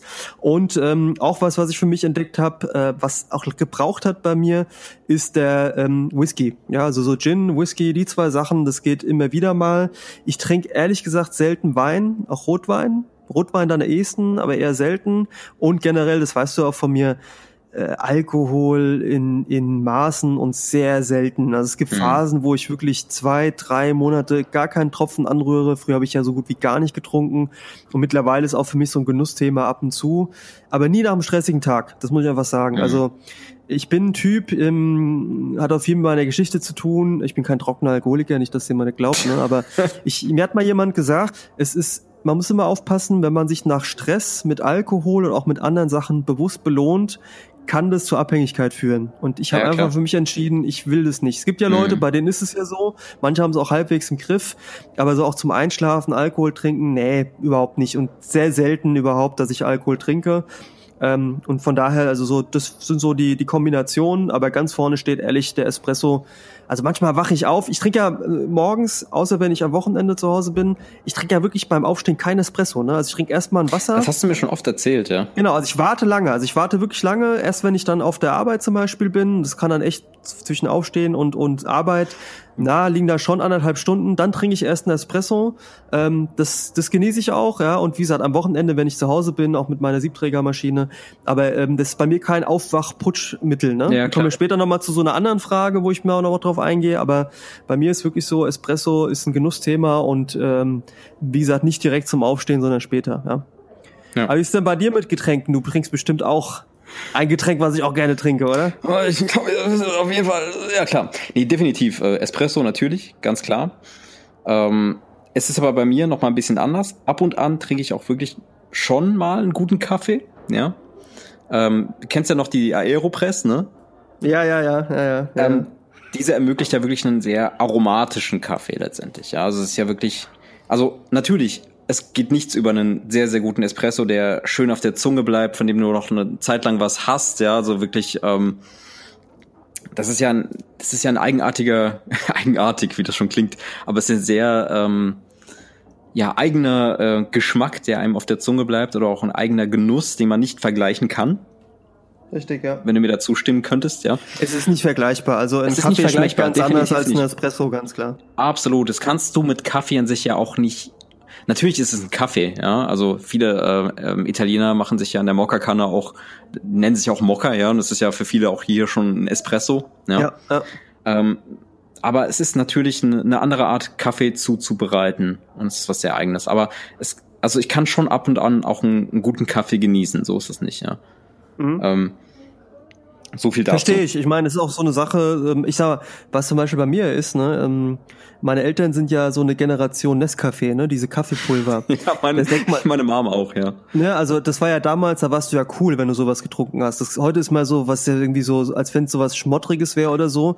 Ähm, meine Eltern sind damit aufgewachsen, da warst du rebellisch, wenn du Nescafé getrunken hast. Und tatsächlich, also wenn ich jetzt drüber nachdenke, wenn mal gar nichts da ist, ja, dann trinke ich auch mal echt einen Nescafé und dann erinnere ich mich so an meine früheren Tage und auch so den Geruch der Tassen meiner Eltern ja, und äh, sozusagen beide, welche Sorten sie getrunken haben. Ja. Da bin ich schon bei dir. Mal, das ist auch eine Form von Kaffee. Äh, geht schon mal, ne? aber es ist halt nicht vergleichbar. Ne? Es ist nicht vergleichbar. Ja. Hast schon recht. Ja. Gut, aber was ich dann noch sonst so trinke, wie gesagt, ähm, mit Wasser bin ich echt bei dir. Vor allem, wenn ich, ähm, wenn ich viel arbeite, dann trinke ich hauptsächlich Wasser und sogar viel mehr Wasser, ähm, als ich sonst so zu Hause trinken würde. Ja, also wenn ich intensiv arbeite, dann trinke ich sehr viel und hauptsächlich auch Wasser ähm, und ja, in der Regel eigentlich Medium bis still. Ja? Und ansonsten so, ich trinke sehr selten Cola, wenn dann am Wochenende vielleicht mal, ja. Und ansonsten gerne auch Tee. Also bei mir ist Tee auch immer noch ein Thema. Du hast mich damals auf den Matcha gebracht und auf den grünen Tee. Und ähm, trinke ich auch sehr, sehr gerne. Also morgens den Gyokuro, mittags den, äh, den Sencha und abends den äh, Bancha-Tee. Und dazu natürlich auch in Kombination ähm, der Matcha. Also hast ja recht, ne? Ich habe ja äh, sozusagen das auch mit mit reingebracht, diese Grüntee-Thematik. Aber bei mir ist es echt auch mittlerweile phasenweise. Ähm, äh, ist auch schade, ne? Weil du sagst Gesundheit, auch geschmacklich ist halt auch noch was ganz anderes. Aber mir geht's wie dir, ist wirklich so phasenweise. Auch vielleicht jetzt wieder zur zur Winterzeit trinke ich wieder vermehrt Grüntee. Ab und mhm. zu schon gönne ich mir das auch mal. Gerade den Matcha, das ist ja wirklich ein ganz anderes Erlebnis, auch was Koffein angeht da drin. Definitiv, Aber, ja. Ähm, ich sag mal, auch viele Sorten durchprobiert, auch Gyokuro, all die Dinge, äh, ähm, den, den sozusagen die erste Pflückung vom Sencha auch genau. schon getrunken, auch ja. sehr teure Sorten schon durchprobiert, wo du echt einen Unterschied auch merkst. Brauchst aber auch die Zunge für, ne? weil am Anfang merkst du es noch nicht so. Ne? Absolut. Ne? Aber da bin ich vollkommen bei dir. Ja, ja da spielt Umami, Umami ja auch eine ganz große Rolle. Stimmt, ja, die weitere Geschmacksrichtung. Ja, ganz so, und ansonsten, wie gesagt, ähm, Wasser, ähm, ab und zu kann ich mal, also was Alkohol betrifft, ich trinke auch nicht sehr häufig Alkohol, ähm, aber wenn ich Alkohol trinke, kann es schon mal ein guter Rotwein sein, es kann auch ein guter Weißwein sein. Ähm, ich bin aber wirklich kein Kenner, dazu nehme ich immer meine Schwester, die kennt sich da sehr gut aus und da lasse ich mhm. mich auch immer beraten. Also, ähm, aber ich kann das auch schon sehr gerne genießen und wenn es äh, darum geht, auch Alkohol zu trinken, dann äh, ist auch ein guter Ramazzotti ab und, äh, ab und an mal auch ein Thema und ja, passt. Ramazzotti. Ramazzotti. Ich glaube, du hast mir irgendwann mal ja. zu meinem 30. Geburtstag ein Ramazzotti mitgebracht und damals habe ich es wirklich und dazu noch mal wirklich äh, zum Genießermenschen darauf zurückzukommen. Ähm, ja, trinke ich sehr gerne mittlerweile. Ja, das kann man mal machen, ja. Kann man ja mal machen. aber wie gesagt auch nur in Maßen und ähm, aber das kann man schon ab und an mal genießen. Alles klar. Jo, kommen wir zum nächsten Thema. Ey, oben ist Party, ne? Ja, ich, ich höre es ein bisschen. Du bist ja quasi. Aber das ist wie eine Espresso-Bar, ne? ist alles cool. Ja, sag einfach, wir sind der Espresso, wir sind doch in der Espresso-Bar, wir, wir haben schon die ersten Gäste. Ja. genau. Also äh, ich muss noch mal kurz erwähnen, ich wohne hier mitten in der in der Stadt, ähm, in einer großen Bardichte sozusagen und hier ist immer was los. Ja. Aber gut, kommen wir zum nächsten Thema. Ähm, ich muss kurz mal äh, schauen. Genau, das hatten wir quasi abgehakt.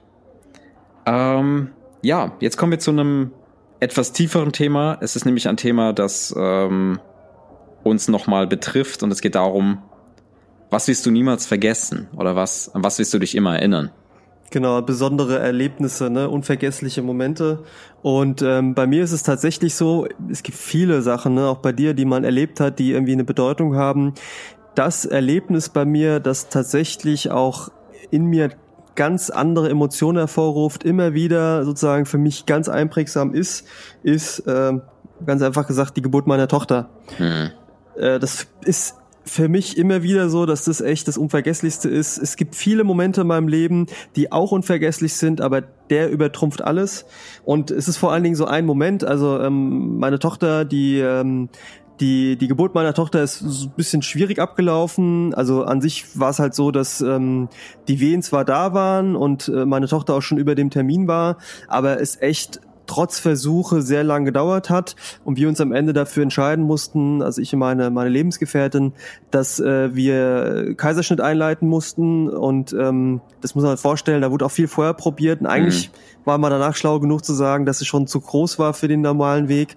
Und wir haben quasi äh, Kaiserschnitt gemacht. Und ich weiß noch der Moment, wie ich in der Umkleidekabine des vor dem OP-Saal saß, mir quasi den, den Mundschutz angelegt habe, den Kittel angelegt habe und kurz dann noch saß und kurz eingeatmet habe und mir in dem Moment gedacht habe, okay, wenn du jetzt da reingehst und deine Tochter im Arm hältst, und ich wusste auch in dem Moment, dadurch, dass eben sozusagen durch den Kaiserschnitt alles erst zugemacht werden muss, dass ich derjenige bin, der meine Tochter zuerst haben wird, auf den Arm haben wird. Und was man ja macht ähm, nach der Geburt, ist das sogenannte Bonding, also sozusagen, dass die Verbindung zwischen, in dem Fall jetzt Vater, Tochter, äh, mhm. wird quasi Tochter auf den Bauch gelegt, da wird ja noch gemessen und sonst was alles. Und ich wusste, das wird bei mir sein und das Krasse war für mich dieser Gedanke, okay, wenn du jetzt da reingehst, sobald das jetzt passiert, wird sich die Welt für dich verändern. Mhm. Und ich habe so richtig so eine Verbindung, jetzt nicht so esoterisch werden, ne, aber so ins Universum gespürt und gespürt, wie sich die Welt jetzt auf einmal anders drehen wird. Ja, und ähm, dieses Gefühl, diese Emotion, natürlich neben dem Moment, wie ich meine Tochter auf dem Arm hatte, ist schon extrem krass gewesen und das, das vergesse ich, ich ja. nicht. Was also was sagen muss, was mich ein bisschen enttäuscht hat, man hat ja immer so dieses äh, die Nabelschnur durchschneiden und sowas. Und der Witz ist ja eigentlich, vielleicht war das jetzt in dem Fall so, ähm, du schneidest quasi nicht live die, die Nabelschnur durch, sondern du schneidest eigentlich noch das Endstück quasi mit ab. Also es ist eigentlich schon vorher ab, dann wird das, okay. das Kind, ich spreche jetzt mal so sachlich, weitergetragen und du schneidest quasi den letzten Zipfel noch ab. Äh, das war so ein bisschen irritierend in dem Moment, weil ich es anders vorgestellt yeah, hatte. Yeah. Aber es war einer der wundervollsten, auch vor allen Dingen, es gibt sicherlich in meinem Leben auch unvergessliche schlechte Momente, ähm, mhm. aber das war mit der schönste Moment und ähm, der ja. einprägsamste Moment im Sinne von, wenn ich das wieder hervorrufe, spüre ich das wieder extrem. Und das nach jetzt auch schon wieder acht Jahren. Also Wahnsinn, ganz einfach ne? gesagt, Wahnsinn. das ja wirklich, also auch, wieder, also ja, wie lange es her ist. Aber auch sozusagen, wenn du so dann Revue passieren lässt, ne, das ist schon krass, wenn du dir dann klar machst, ey, das war damals und, und du wie stark das noch jung, ne? Ja, das stimmt. Ja, ich bin jetzt 31, also ich war damals, ähm, oh, ich weiß gar nicht mehr so genau, muss ich sagen. Ne? Ich war glaube ich schon. Ich überlege jetzt gerade, ich muss es rechnen. Mm, mm, mm, mm. Äh, ja, tatsächlich 23, war ich 23. 23, ja. doch 23, ja. Ja, genau. Ist schon echt jung, aber äh, ich muss auch sagen, du hast ja auch damals schon wirklich eine gewisse Reife ausgestrahlt und das war für dich, glaube ich, einfach auch. Ähm, ich meine, ich wäre in der Situation wahrscheinlich einfach viel zu jung gewesen. Also im Gegensatz, also ich finde, du hast auch damals auch schon eine gewisse Reife ausgestrahlt, ja. wo ich sagen kann, ey, das, das kann der auf jeden Fall stemmen, so, ja. Das stimmt, aber ich muss dir auch sagen, ich habe damals erst so richtig für mich ähm, nach der Geburt realisiert, was das alles heißt. Das muss ich schon sagen. Ich hatte davor sehr, sage ich mal, romantische Vorstellungen und ich habe erst dann lernen müssen, trotz Geburtsvorbereitungskurs, was Koliken sind, ähm, was schlaflose Nächte sind und ja. dass es alles nicht so romantisch ist. Aber ich glaube, das werden viele Eltern zustimmen, vielleicht auch unter den Hörern, es war damals so, mittlerweile ist ja eh ganz anders mit acht und auch, auch sozusagen die Entwicklung seit vier ist ganz anders. Aber gerade am Anfang, du hast wirklich irgendwie jeden Tag so das Gefühl, oh, schlaflos, irgendwie wieder Koliken, das heißt, Kind schreit rum. Du hast Momente, wo du denkst, oh, wie willst du das überleben, wie willst du es schaffen? Und dann gibt's einen Moment, ja, es kann echt nach sieben Tagen ein Moment sein, wo das Kind dich anlächelt, einfach nur anlächelt. Ja. Und du dir denkst, und dann ist alles vergessen, was war, und du mhm. dir denkst, dafür mache ich das. Und das habe ich vorher von anderen Eltern gehört, dachte immer so in dem Moment dann auch, ja, ja, ja, ja, und hab's dann selbst gespürt und das ist schon krass, ja. Aber ich trotzdem, ich glaube, ich war nicht zu jung dafür, aber das kann man einfach jedem sagen, so ein Kind und auch die, das Aufwachsen eines Kindes ist was einfach anderes für einen. Es hat sehr viel Tolles, aber es hat auch sehr viel Verantwortung. Das, das ist, glaube ich, einer der wirklich elementaren Erlebnisse, ähm, ja, eines jeden Menschen sozusagen. Absolut, also kann man einfach nur sagen, ja. Aber was war denn bei dir der unvergesslichste Moment sozusagen? Du, ich habe da echt überlegen müssen, weil es gibt bei mir wirklich viele Erlebnisse, auf die ich gar nicht mehr jetzt, äh, sag ich mal so, per se kommen würde. Aber ein einschneidendes Erlebnis hatte ich schon in sehr jungen Jahren, ja. Ähm, ich sag mal, wie alt war ich denn? Das war zehn, da war ich zehn oder elf. Das war kurz vor meinem Umzug, als wir quasi, wir haben ja damals im gleichen Ort gewohnt, ne? Ja. Und das war so dieses erste Bewusstsein, so dieses erste. Ich meine, damals waren wir ja sehr kindlich, ja. Es war wirklich irgendwie, also nach der, also in der Grundschulzeit hat man sich ja nicht noch nicht viele Gedanken gemacht, so ja. Das war, das hat sich alles damals um Turtles gedreht, um irgendwelche Actionfiguren und und und mm -hmm. es war alles sehr. Turtles kenne ich auch noch, ja. ja, genau. Wie gesagt, Turtles, Ghostbusters, alles Mögliche. Also wir waren ja schon Nerd-Kiddies sozusagen. Okay, jetzt singen die da oben. Bei mir ist echt viel los. Lass dich nicht ablenken, wir sind der Espresso-Bar, ist alles cool. Alles cool. Also Leute, das ist einfach nur äh, ein lustiger Beigeschmack. Ähm, auf jeden Fall, ich, ich kann mich erinnern, dass ich eines Tages hat geschneit, ich bin rausgegangen, einfach so, keine Ahnung, ich war in meinem Kinderbett gelegen, Kinderbett, ich meine, ich war elf, elf Jahre alt, also da ist man ja auch nicht mehr so jung. Mit der Turtles-Bettdecke, ne? Hatte ich, ja, ich glaube, ich hatte eine Turtles-Backdecke. Die war schon ziemlich cool. Ich hatte auch ein Turtles-Zelt. Auf jeden Fall, ich bin irgendwann nachts einfach rausgegangen. Ich habe Nachtspaziergänge gemacht, ja. Ich bin einfach rausgegangen und ähm, bin im Ort ein bisschen rumgelaufen und es war sternklarer Himmel und da habe ich mir so gedacht, wow, okay, krass, okay ich habe in den Sternenhimmel geguckt und ich glaube, ähm, ich habe auch ein bisschen was von der Milchstraße gesehen. Damals wusste ich noch nicht genau, was es ist, aber es hat mich schon immer sehr fasziniert, äh, in, den, äh, in den Sternenhimmel zu schauen und habe mir bewusst gemacht, ey, da ist echt noch viel mehr. Und ähm, ich will gar nicht so religiös oder esoterisch klingen. Es war für mich einfach so, wow, okay, das war das erste Mal wirklich bewusst nachgedacht oder einfach philosophisch irgendwie. Ähm, ja, da habe ich mir erst die ersten philosophischen Gedanken gemacht. Und das war für mich einfach so, ja, irgendwie krass so. Okay, ja. das war vielleicht auch äh, bedingt dadurch, dass wir dann auch umgezogen sind und ich mir das erste Mal wirklich ernsthafte Gedanken machen musste. So, ich hatte eine sehr behütete Kindheit, Gott sei Dank. Und ähm, dafür bin ich auch äh, sehr dankbar. Aber es gibt sehr, sehr viele, sehr, sehr viele Erlebnisse auch äh, durch die Jugend hinweg und ähm, auch im Erwachsenen ähm, Alter, ähm, die sehr prägend waren, definitiv. Aber das ist mir so ähm, ja spontan in Erinnerung gekommen. Interessant, okay. Cool. Ja. So. Ähm, jetzt zu einem ja, coolen Thema, würde ich sagen. Ein nerdiges Thema mhm. sozusagen. Ja, Was ist ja. denn so dein Lieblingsfilm allgemein? Ist auch so, das kann man schon Kinder fragen, ne? Ist auch so eine Frage Ist auch eine Kinderfrage, ja, okay. Ja, ja, Für mich ist es immer noch ja. eine sehr aktuelle äh, Frage. Das stimmt, ja. Also, ähm, das ist immer wieder so ein Thema, wo ich mich schwer tue, weil es gibt nicht den einen Lieblingsfilm. Zumindest habe ich nicht für mich schwierig. entdeckt, ne? Das ist echt schwierig, ne? Es gibt so ein paar Fragen, wo du dann sagst so, naja, das eine Ding, als Kind hat man vielleicht das eine gesehen, was cool war. Aber, ähm, also ein Film, den ich besonders toll finde auf eine ästhetischen Art und Weise, ist äh, der Film Heat von Michael Mann, unter anderem mit Robert De Niro und äh, Al Pacino. Äh, weiß ich, sagt dir das was, Heat? Ey, ohne Witz, ich kenne schon viele gute Filme, aber den habe ich echt noch nicht gesehen. Das ist nee? echt so auf meiner List of Shame. Definitiv. List of Shame, also Pile of Shame sozusagen, ne? Also da was du noch nachholen musst. Ja. Ach so, ja. das heißt Pile of Shame. Ich dachte, das heißt List of Shame. Okay. Ich glaube, man kann es so und so nennen. Es ist auch wohl, aber ich weiß, was du meinst, sozusagen deine deine Liste, die du noch aufholen musst. Genau. Ähm, ich finde einfach bei dem Film, der hat ich finde generell Michael Mann ist ein, ein, toller Regisseur und generell auch das Kamerabild, mit dem in seinen Filmen gearbeitet wird. Also es gibt ja noch neben Heat zum Beispiel auch Collateral. Den habe ich erst vor kurzem gesehen. Kennst du Collateral, den Film mit Tom Cruise? Ich kenne den, ja. Ich habe den, ich habe den schon mal gesehen, ja.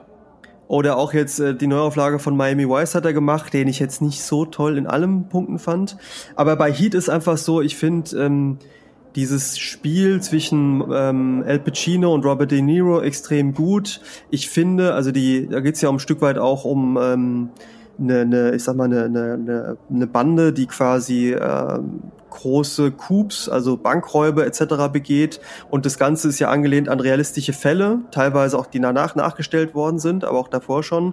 Und der Film hat so einen gewissen Realismus und Ästhetik von Bildern mhm. und ähm, ist einfach, hat eine tolle Atmosphäre und der ist mir echt in Erinnerung geblieben. Auch vor allen Dingen Robert De Niro, finde ich, spielt es super toll. Okay. Wie alt ähm, ist der nochmal? Sorry. Boah, ich weiß gar nicht, also ich würde sagen, der ist so um die 20 Jahre alt, 1995, okay. so in dem Dreh, aber ähm, ja, ich meine, gibt's ja auch äh, HD-Remake oder HD äh, sozusagen Bilder, also dass er auch wirklich gut wirkt, sozusagen auf Blu-ray. Da habe ich ihn jetzt zuletzt geholt. Und ist ein Film, ich gucke mir den immer wieder gerne an, ist sehr unterhaltsam, ist ehrlicherweise für mich so ein ganz typischer Hollywood-Film für mich. Also das, was ich mit Hollywood verbinde, ja. Okay. Ähm, in, in anderer Film, der mir auch in Erinnerung geblieben ist, den glaube ich nicht viele unbedingt kennen und der auch zu der damaligen Zeit ziemlich als obszön gegolten, gegolten hat, ist äh, der letzte Tango äh, in Paris mit Marlon Brando unter anderem. Ähm, ich glaube, ich kennst du nicht. Es ist wie gesagt so ein Arthouse-Film. Doch, doch, ich kenne den. Sogar? Ja, ja, ah, cool. ja, der ist auch sehr ähm, tragisch ähm, inszeniert, ja, ne? Tragisch, melancholisch und wie gesagt ja, auch ja, obszön. Da geht's ja um, um. Das ist ein sehr junger Marlon Brando, ne? Nee, nee, nee, da war schon älter. Es war eigentlich schon fast so zum, zum Ende seiner Karriere. Da war auch Echt? so. Ja, ja, also der ist zwar jetzt nicht zum Ende entstanden, der ist ja Anfang der 90er gestorben, aber der Film stammt, glaube ich, Ende der 70er. Und seine Hochzeit der, der Schnulzenfilme war ja tatsächlich viel früher. Ne? Also ich habe den aber, ich habe Ausschnitte gesehen, definitiv. Und ich weiß, also, dass es sehr exzentrisch war und äh, sehr genau. ähm, intensiv. Also äh, ist im Endeffekt ein italienischer Film, äh, spielt in Paris, wie der Name schon sagt, ist glaube ich der ähm, der Autor ist glaube ich äh, Bernardo Bertolucci. Und ähm, in dem Film geht's eigentlich darum, äh, dass ein Amerikaner, Paul glaube ich heißt er, in Paris lebt. Und ähm, seine Frau hat sich irgendwie umgebracht und er trifft dann eine junge Französin, ich weiß gar nicht, ich sag mal so um die 18, 19 oder so, wenn ich so richtig in Erinnerung habe, ähm, die irgendwie so ein Leben führt, so heiti-teiti und so Leichtigkeit. Und ähm, ich glaube, die besichtigen eine Wohnung, die auch leer steht.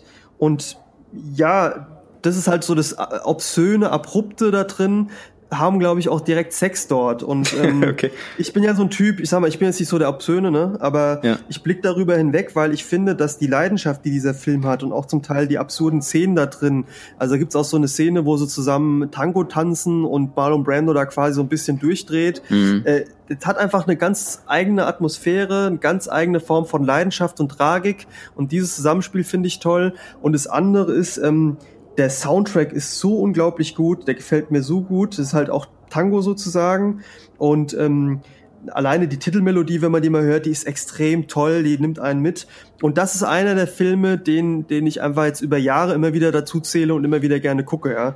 Äh, cool. ich, ich, ich sag mal, ich bin auch jemand, ich, ich gucke sehr viele Filme, ne? Und aber so von den Filmen, die ich gesehen habe, ist er mir äh, extrem gut in Erinnerung geblieben, ne? Ganz einfach, ja. Und dann kommt eigentlich lange nichts und es gibt noch einen Film, den ich auch vor kurzem erst gesehen habe. Ähm, ich bin ja auch, was er schon sagt, wir haben einen Freund, der japanischen Kultur auch nicht abgeneigt ist. Ich gehöre auch dazu. Ich habe mit diesem Freund mhm. auch mal Japanisch angefangen zu lernen, habe auch auf den Trichter gebracht, das quasi weiter zu verfolgen, als Leidenschaft auch zu studieren. Und ähm, tatsächlich, ich mag Animes, ich mag Mangas, aber auch nur ganz bestimmte, die mehr Ernsthaftigkeit haben. Und es gibt einen Film, der heißt Your Name. Den habe ich Den hast du mir gesehen. mal empfohlen. Ganz genau. Und dieser Film, ähm, ich will jetzt gar nicht jetzt zu sehr ins Detail auch bei dem Film gehen, aber im Endeffekt geht es darum, dass äh, warum auch immer ein Junge und ein Mädchen, aber Jugendliche, ich würde mal sagen 16, 17, ähm, sozusagen immer wieder in, im Körper des anderen stecken und sich darüber versuchen kennenzulernen, das Ganze mit einem tragischen äh, Vorfall in Verbindung steht und der Film hat mich zum Weinen gebracht. Also der Film hatte Szenen und da gibt es immer die sagen, ja, Anime ist ja so wie ein Comic und ist ja irgendwie lächerlich. Dieser Film hat Emotionen transportiert und hat mich wirklich mhm. zum Weinen gebracht. Äh, und ich habe ihn vor kurzem gesehen, das heißt mit meinen 31 Jahren zum Weinen gebracht. Und so geht es sehr vielen. Ich habe den Film mittlerweile zweimal gesehen. Ich habe auch mit meiner Tochter gesehen, die fanden auch überwältigend toll.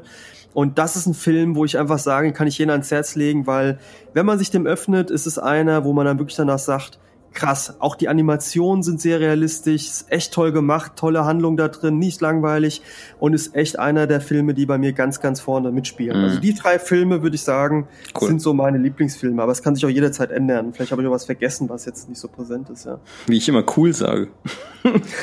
ja, ist ja auch cool, ne? Wie ja, ist denn bei schön. dir? Was, was sind denn so deine Lieblingsfilme? Ich habe super viele Filme, ja. Also generell allgemein generell allgemein. Ähm, allgemein definitiv äh, alles, was mit Tarantino zu tun hat. Aber da will ich gar nicht tiefer drauf eingehen. Die Leute, die es lieben, die äh, wissen, was ich meine. Ähm, aber ich bin da, also was bei mir auf jeden Fall Klischee ist, und das ist auch echt Mainstream so ein bisschen, ist ähm, der Film Ziemlich beste Freunde. Das ist leider immer noch mein Lieblingsfilm, ja. Ähm, da stehe ich auch zu. Sag mal, es ich habe den nie gesehen. Ist das der Film? Gesehen. Nee, also, also mag, so, erklär mir den mal so ein ich bisschen. Ich mag, also es ist ein französischer Film, definitiv. Und es äh, beruht auf einer wahren Begebenheit. Ich mag ja auch Filme, die auf wahren Begebenheiten beruhen, auch Biografien und so weiter.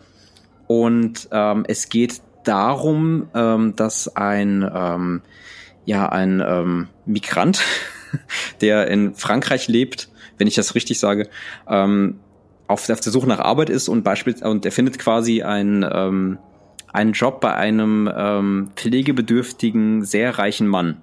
In Rollstuhl sitzt er. Im ne, Rollstuhl ich, sitzt ne? er, genau. Ja, er ist, glaube ich, querschnittsgelähmt durch, ähm, er hatte einen Unfall mit einem Paraglider, glaube ich. Und Aber nicht Spoiler, ne? Jetzt kein ich Spoiler. jetzt gar nicht so viel. Ähm, was ich sagen muss, alle, alle, die den Film kennen, er ist sehr herzlich, er ist liebevoll, er ist auf seine Art auch tragisch. Ähm, aber es war damals für mich, ich glaube, der kam 2011 rum raus, ähm, einfach ein sehr, sehr guter und herzlicher Film auf einer wahren Begebenheit. Da wurde auch ein bisschen was verändert. Und ich glaube, der wird jetzt auch äh, in Amerika neu verfilmt. Das machen die ja immer gerne, dass die Filme ja, immer in Amerika Auflagen. komplett neu ja. gedreht werden, weil die mit äh, europäischen Filmen nichts anfangen können. Ja. Aber ist ein sehr, sehr guter Film. Definitiv. Ein schöner Film. Und ich mag generell auch französische Filme.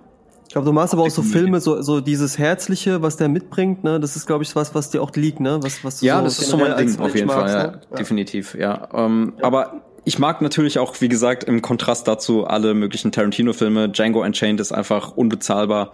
Den schaue ich mir auch immer wieder an. Es ist einfach gute Popcorn-Unterhaltung, ja. Ist ein guter Film, ganz klar. Definitiv, ja. Haben wir den eigentlich zusammen im Kino gesehen? Kann nee, den habe ich mit jemand anderem gesehen. Aber, aber so. okay, aber ich habe ihn auf jeden Fall mit Freunden von uns da gesehen. Ja. ja. Aber cooler Film, ja, ganz klar. Absolut, alles was mit Tarantino zu tun hat.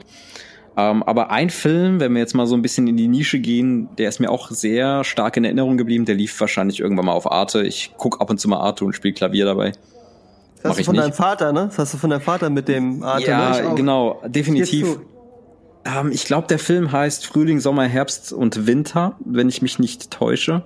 Kann auch anders heißen. Ich weiß nicht, ob du den Film kennst. Hast du von dem nee, schon mal gehört? Nee, nee, gar nicht, gar nicht. Es geht darum, der Film besticht durch sehr einfache stilistische Kameraaufnahmen. Es gibt keine großen Kamerafahrten, es sind meistens ist es so ein Stillleben, ja.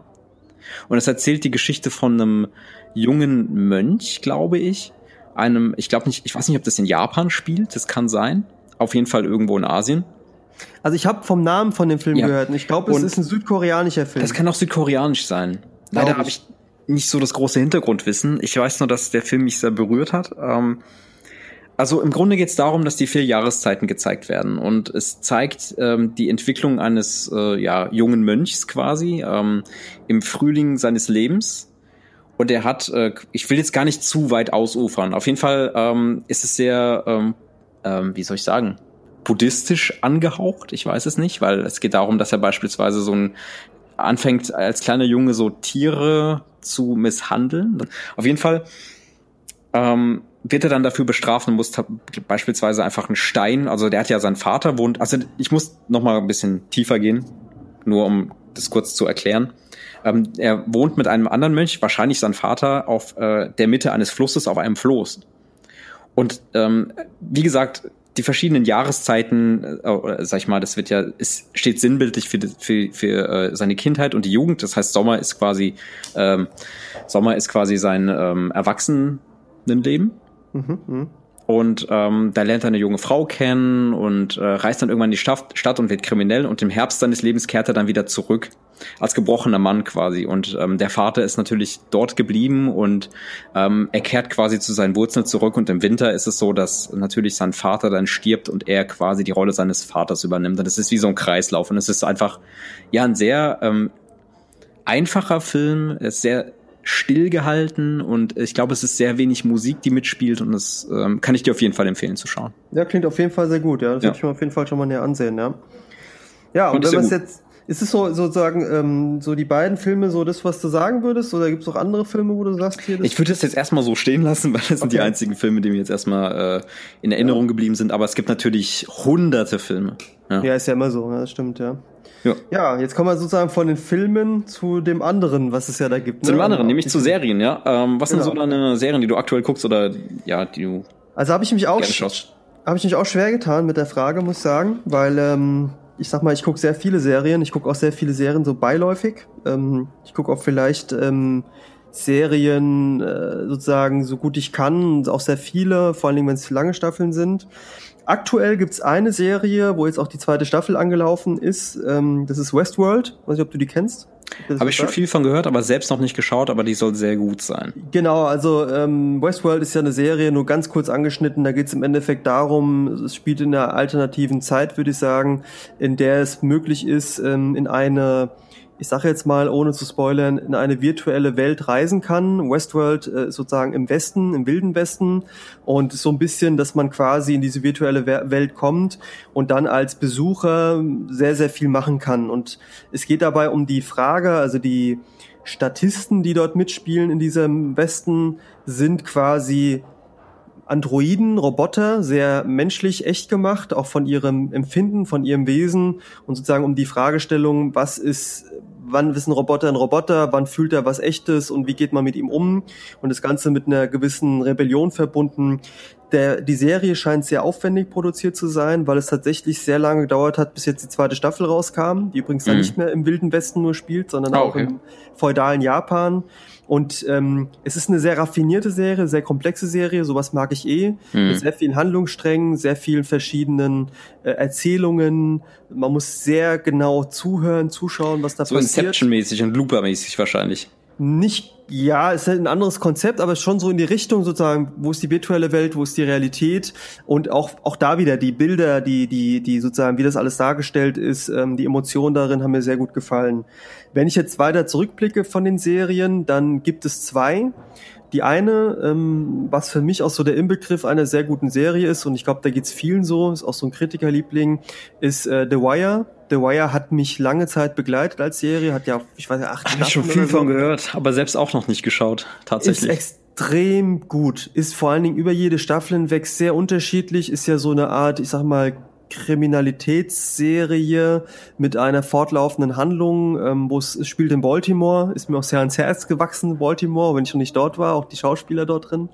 Aber ist auch eine Serie, sehr komplex, sehr viele Handlungsstränge, mhm. die über sehr viele Folgen verwoben sind. Und was sie, glaube ich, anders gemacht hat, schon zu der Zeit. Das ist auch schon ein bisschen älter, ne? Ja, ja, ich weiß gar nicht genau wann, ich glaube auch um die 2000er. Und was sie halt anders gemacht hat, sie hat Polizisten anders dargestellt, nämlich auch äh, ich sag mal, die schlechten Seiten von Polizisten, die private Seite mhm. von Polizisten, die verletzliche Seite von Polizisten. Also grob gesagt, es geht quasi um eine Einheit, äh, ich glaube Anti-Drogen-Einheit, ähm, die verschiedene Gangs oder eine Gang in einem Viertel in Baltimore überwacht, teilweise zusammengewürfelt sind. Und es geht auch zum Teil um deren eigenes Privatleben, das in die Brüche geht, auch weil man sich zu sehr für den Job aufopfert oder auch teilweise, weil man irgendwie, äh, ja, vielleicht nichts anderes hat in seinem Leben. Und äh, es ist halt einfach sehr spannend über die verschiedenen Staffeln erzählt und auch verschiedene, ähm, ja, zum Beispiel spielt es am Anfang wirklich in diesem Drogengang-Viertel, in dem armen Viertel von Baltimore. Später spielt es am Hafen. Da geht es dann auch ein bisschen um die, ich glaube, griechische Mafia ist es an der Stelle. Ich habe es wieder schon lange nicht mehr gesehen. Sehr mhm. abwechslungsreich, sehr toll erzählt und sehr unterhaltsam. Cool. Also das mit ein, ein Geheimtipp, den ich jedem geben kann, ist auch eine Serie, glaube ich, die Kritikerliebling ist. Mhm. Und eine andere Serie, ähm, die mich auch sehr fasziniert hat über viele Jahre und die mir hängen geblieben ist, die ich aber sehr spät erst gesehen habe, ist äh, Twin Peaks. Aber, hm. aber bei Twin Peaks muss ich sehr stark sagen, die ersten beiden Staffeln, das Remake, oder Remake sei schon die Fortsetzung von Staffel 3, mit Ausnahme einer Folge, die für mich eine der besten Folgen jemals einer Serie darstellen, ich will da nicht sagen welche, weil dann spoiler ich, ähm, ist die dritte Staffel, die jetzt rauskam, glaube ich, letztes Jahr, für mich eine massive Enttäuschung gewesen, weil das war nur Gaga, war nur verrückt, ich habe nichts mehr verstanden. Ich fand bei Twin Peaks ist es so, es ist ja, glaube ich, mit die erste moderne Serie gewesen, die dieses Thema anders gemacht hat als diese, ich sag mal, Telenovelas und dieses, ich habe es nie gesehen, aber wie sind denn früher diese Serien, die es mal gab? Meine kleine Farm, weißt du, so ein Zeug. Ja, ne? Klar. Ne? Also sehr, sehr simpel, also so episodenweise und Twin Peaks hat ja auch eine sehr komplexe Geschichte. Und bei Twin Peaks ist es so, auch wieder ohne zu spoilern, es geht ja um den Mord an Laura Palmer, der von einem FBI-Agenten und verschiedenen Leuten aufgedeckt werden soll. Und es geht um sehr viel Mystery, sehr viele, auch sehr verrückte Sachen, die da passieren.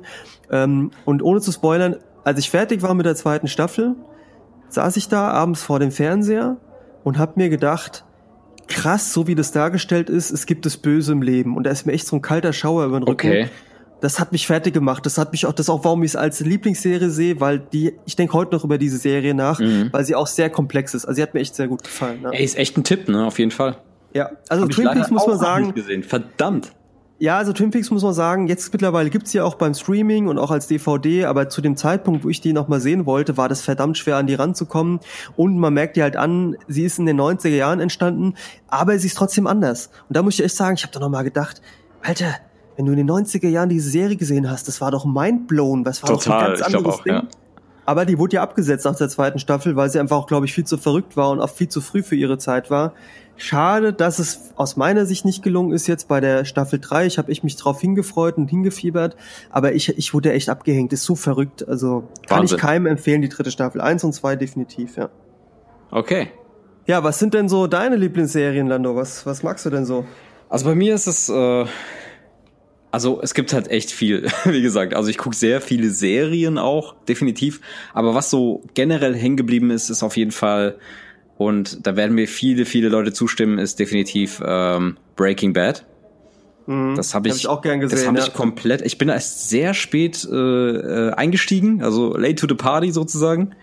Und hab, glaube ich, ähm, da gab es schon fünf Staffeln, hab die komplett durchgesucht. Das war übrigens bei Game of Thrones genauso habe ich auch sehr spät eingestiegen. Wobei das wieder was anderes ist. Das ist nicht meine Lieblingsserie, obwohl die auch sehr, sehr gut ist. Aber Breaking Bad hat was, ähm, hat dieses gewisse Extra und das sind diese Kameraeinstellungen, die ich äh, sehr, sehr, sehr, sehr gut finde. Und das sind teilweise meistens, wenn, also Vince Gilligan ist ja quasi der äh, Regisseur und äh, was ich auch sehr gut finde, ist natürlich Better Call Saul. Das ist ja quasi der, nennt man das Prequel, also etwas, was vor einer Serie spielt, was aber im Nachhinein gedreht wurde. Sehr gut, ja, ja, ich weiß ja. Ich, ich weiß nicht, ob sich das so nennt. Auf jeden Fall, aktuell läuft Better Call Saul, aber Breaking ja. Bad und Better Call Saul ist beides von Vince Gilligan und es ist ähm, rein äh, filmisch sehr gut umgesetzt und ich mag diesen leichten Einstieg jedes Mal. Es, wird, es gibt sehr viele Detailaufnahmen, die gezeigt werden, sei es das äh, Faxgerät oder irgendein Schredder, der gezeigt wird, was äh, quasi einfach ähm, die Serie quasi oder den Teil der Serie so ein bisschen einläutet und ähm, dann später dann näher erklärt wird. Ähm, also filmtechnisch sehr gut umgesetzt und ich mag das generell auch wie bei Quentin Tarantino ähm, alles was ja vom vom Filmaspekt her. Ja, also ich bin da echt kein Profi, aber ähm, das ästhetische dabei äh, spricht mich immer sehr an und generell eine super Serie auf jeden Fall, sehr spannend bis zum Schluss. Also Breaking Bad, muss ich auch sagen, fand ich war eine sehr, sehr unterhaltsame Serie. Auch eine, die ich dann quasi am Stück geschaut habe. Es war auch so eine der ersten Serien, die ich, glaube ich, per, per Streaming geschaut habe. Ich habe die übrigens auch auf Arte entdeckt. Ja, habe ich auch, habe ich auch, habe ich auch. Ja. Die kam ja, ja, ja, ich auch. Und dann habe ich aber über Streaming quasi, wollte ich volle genau. Paket. Und es war so mit die erste Serie, die ich quasi wirklich über dieses, ähm, ich glaube, Watch Ever war das damals, wirklich durchgeguckt ja, genau. War das nicht aber die Vorstufe von Netflix irgendwie? Ja, oder es war ein Konkurrent eigentlich dazu, aber ja, es ist keine Ahnung. verschwunden, ja. ja. Genau, und ähm, ansonsten, ja, es gibt super viele Serien, die ich mag, aber ja, das ist, ist so. das, was, was heraussticht auf jeden Fall. Game of Thrones hast du auch recht, ja, ist auch ja, super gut. Ist aber eine andere aber, Schiene, ehrlich gesagt. Ja, ja. Hat bei mir nicht über die kompletten Staffeln das Niveau halten können. Äh, Walking Dead, ähnliches Thema, habe ich auch gern gesehen, aber es, mittlerweile hängt es mir auch aus dem Hals heraus und schafft es nicht, die Qualität über all die Staffeln zu halten. Meine ich, meine mhm. Meinung. Ja. Ja. Gut, aber wie gesagt, gibt sehr, sehr vieles und wir werden uns definitiv vermutlich in folgenden Podcasts noch äh, intensiver über Serien Richtig. unterhalten. Ähm, kommen wir äh, vom Film zur Musik, würde ich sagen. Kommen wir zur Musik. Und das ist ja für ja. uns auch ein großes, großes Herzensthema, beziehungsweise Absolut. Ähm, definitiv ähm, großer Bestandteil unseres Lebens überhaupt. Und ähm, ich würde dich jetzt erstmal fragen, was, was hörst du so generell an Musik? Ähm, wenn ich jetzt mal äh, dir mein Freundebuch äh, überreichen äh, darf. Ja, ja, also grundsätzlich hast du schon angedeutet, Musik hat für uns, für mich eine sehr, sehr, sehr, sehr große Bedeutung. Also ich glaube, es gibt kein Medium, ganz ehrlich, was für mich mehr Bedeutung hat im Leben als Musik. Äh, ich höre, ich meine, du auch, jeden Tag Musik und zu unterschiedlichen Gefühlslagen. Ich habe gerade auch wieder so eine ganz intensive Beziehung zu Musik, wenn ich ganz gute Sachen höre, wo ich wirklich, also ich sag mal, der Espresso kommt irgendwann um neun, ne? Aber ich sag mal, die Musik, die fängt an, sobald ich aufstehe und dann im Auto, gib ihm, ja. Also ja, klar. und ähm, ich kann mir auch schon sagen, wir haben ja beide schon Musik gemacht und ähm, ich sag mal, das hat dann nochmal eine ganz andere Bedeutung, wenn man mhm. selbst Musik macht. Aber äh, ich fange mal so an. Von den Musikrichtungen, die mir gefallen, bin ich schon vielseitig, aber nicht übervielseitig. Ich weiß nicht, wie findest du es? Ich kann nichts von Leuten halten, die sagen, ja, ich höre alles so querbeet, ja, ich höre Radio. Ich meine, so ganz ehrlich, Digi, also ja, hör Radio, aber ja, was machst du jetzt? Du musst doch irgendwie Profil haben, weißt du, wo du sagst, okay, die Richtung mag ich besonders gern. Das ist aber halt so nicht der Hauptbestandteil dann, sozusagen. Bei uns ist nee, hat, hat, hat das eine andere Wertigkeit. Ja, aber ich kann auch mit sowas nichts anfangen. Ne? Und ich bin auch zum Beispiel, ich höre sehr, sehr wenig Radio. Also ist nicht so meine Welt. Ich entdecke Musik auch anders. Aber von den Musikrichtungen, fangen wir da an, was mir da gefällt. Äh, keine Folge sagt nichts über die, die, die sozusagen, ist keine Rangfolge, ist einfach nur jetzt wahllos. Klar, Hip-Hop. Ähm, aufgewachsen bin ich mit, mit deutschen Hip-Hop. Das war so die, ich glaube, die erste Musik, wo ich richtig gesagt habe, ey, da stehe ich drauf, sehr früh schon, damals Freundeskreis, war so mit die mhm. erste Sache, die ich gehört habe. Ja, definitiv. Meine Schwester. Aber generell muss ich sagen, Hip-Hop, ob deutsch oder vor allen Dingen amerikanisch oder auch ein Stück weit spanisch, hat eine sehr, sehr wichtige Bedeutung für mich. Ähm, ganz klar aber eher so die tiefsinnige, ernsthafte Schiene. Mit diesem vulgären, heftigen Kram kann ich wenig, ein bisschen vielleicht, aber wenig anfangen. Also mir kommt da, so Agro Berlin früher war schon so ein Ding, was nicht gepasst hat. Ich weiß, was du meinst, ja. Ne, also das ist so, ich glaube, da sind wir auch ähnlich aufgewachsen. Also Freundeskreis aus Stuttgart, aber auch dann vor allen Dingen so die Hamburger Schiene, Sammy Deluxe, Dynamite Deluxe, ähm, ah, selbst fünf Sterne ja, Deluxe, Dendemann hast du vorhin genannt. Das, das ist so, da, damit bin ich aufgewachsen, das hat mich geprägt. Mhm. Ist eine sehr wichtige Schiene von Musik. Ähm, das andere ist aber, ich bin immer überlegen, was von beiden eher.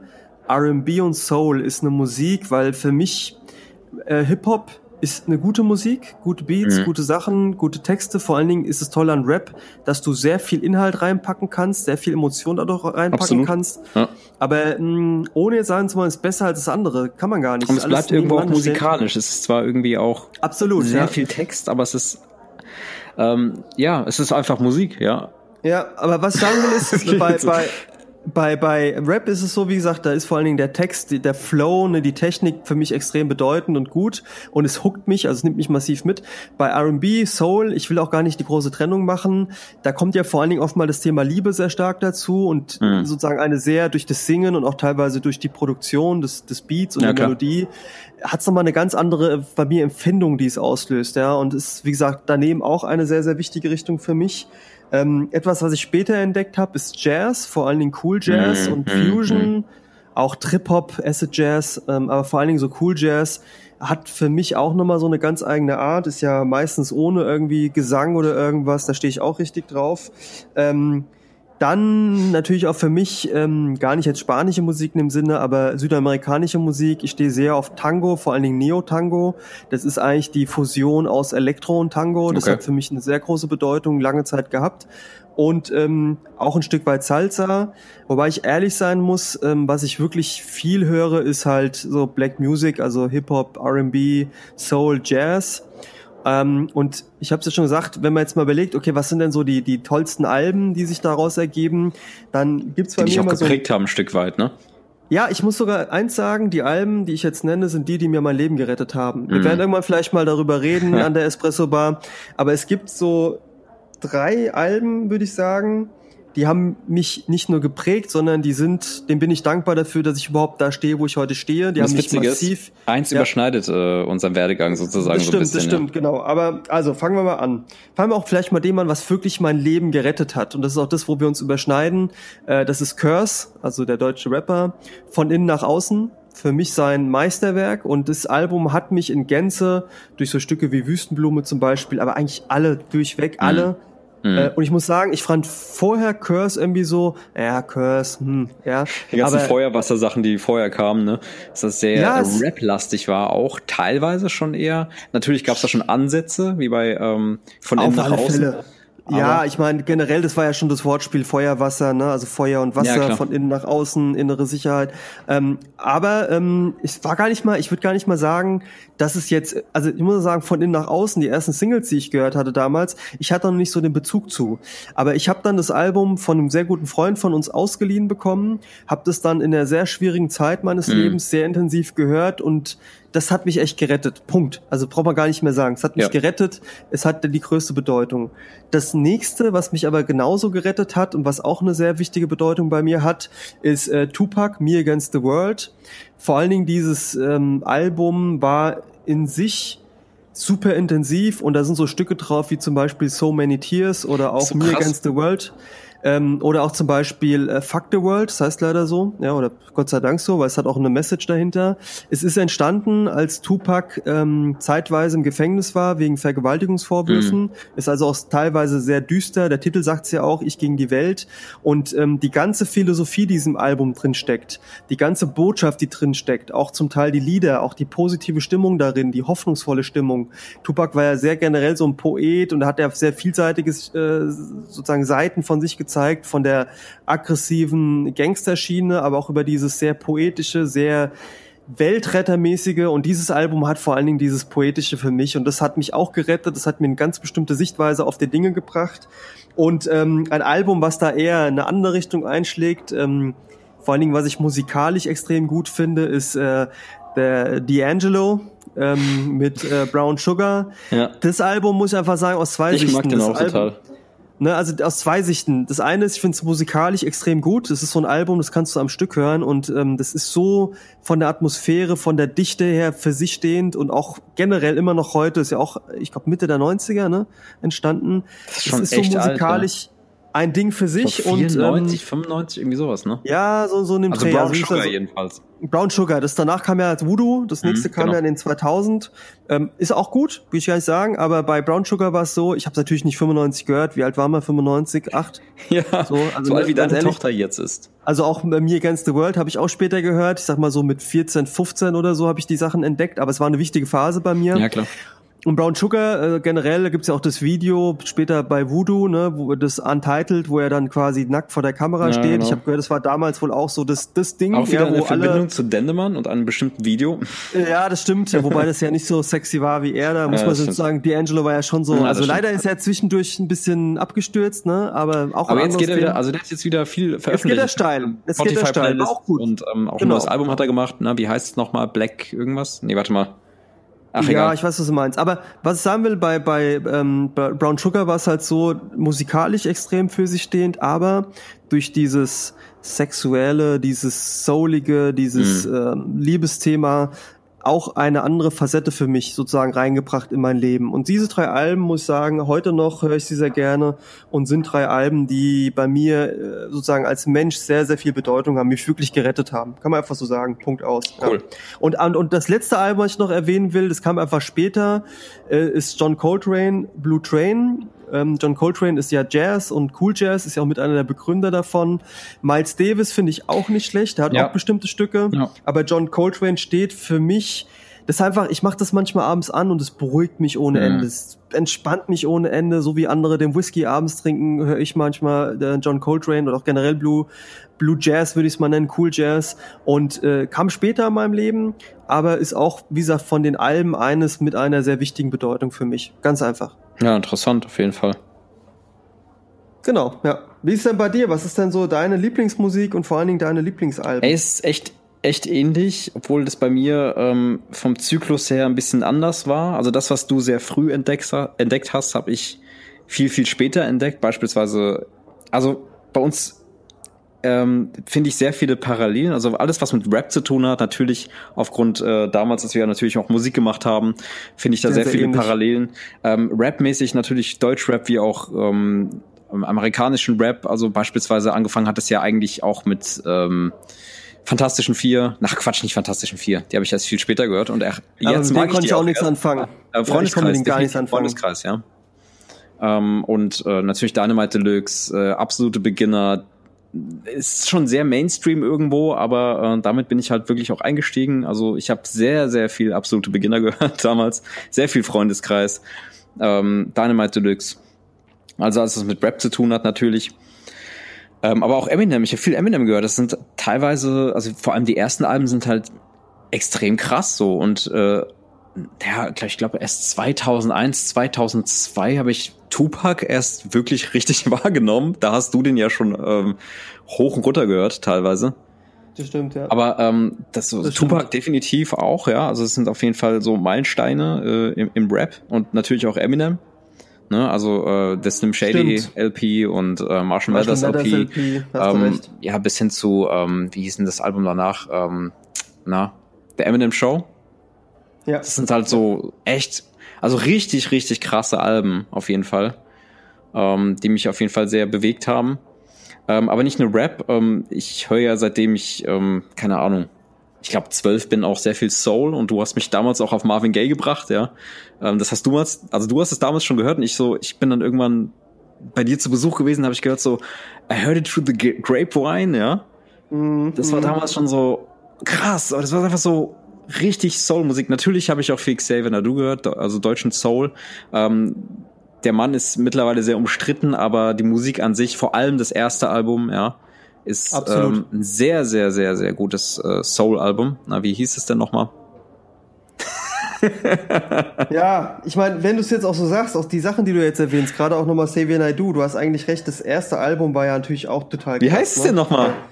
Ähm, ich überlege jetzt gerade, warte mal. Ähm, boah, ich mein, das ist mal gut, wir sind echt gut vorbereitet, ja. 20.000 ähm, Meilen. War das der Name auch vom Album? Nee, Telegramm für X? Nee, oder nee. Nicht, nicht von dieser Welt, nicht von, nicht dieser, von Welt. dieser Welt. Nicht Meine von dieser Fresse, aber ich habe auch schon lange nicht mehr gehört, ne? Ähm, Wobei ich jetzt gerade überleben, war, war das, war, das zweite war doch Zwischenspiel alles für den Herrn. Ja, das war wieder so ein bisschen, das war so ein bisschen anders, aber wie gesagt, das, das erste Album war halt echt krass. Das war auch noch von ja, Moses produziert. Ja. ja. Mein Gott, ey, kenne ich mich gut aus mit Musik. Naja, auf jeden Fall Xavier Nadu und Söhne Mannheims habe ich damals auch sehr viel gehört, obwohl es eher nochmal mehr Mainstream war so. Ähm, ja, ähm, generell auch Jazz habe ich auch, aber auch sehr spät für mich entdeckt. Ich musste mich da echt reinhören und ich bin äh, mittlerweile, ich bin da durch, ähm, naja, durch Gregory Porter bin ich auf den Jazz eher gekommen, auch sehr spät. Ich glaube, also so bewusst höre ich Jazz auch gerne erst seit 2016.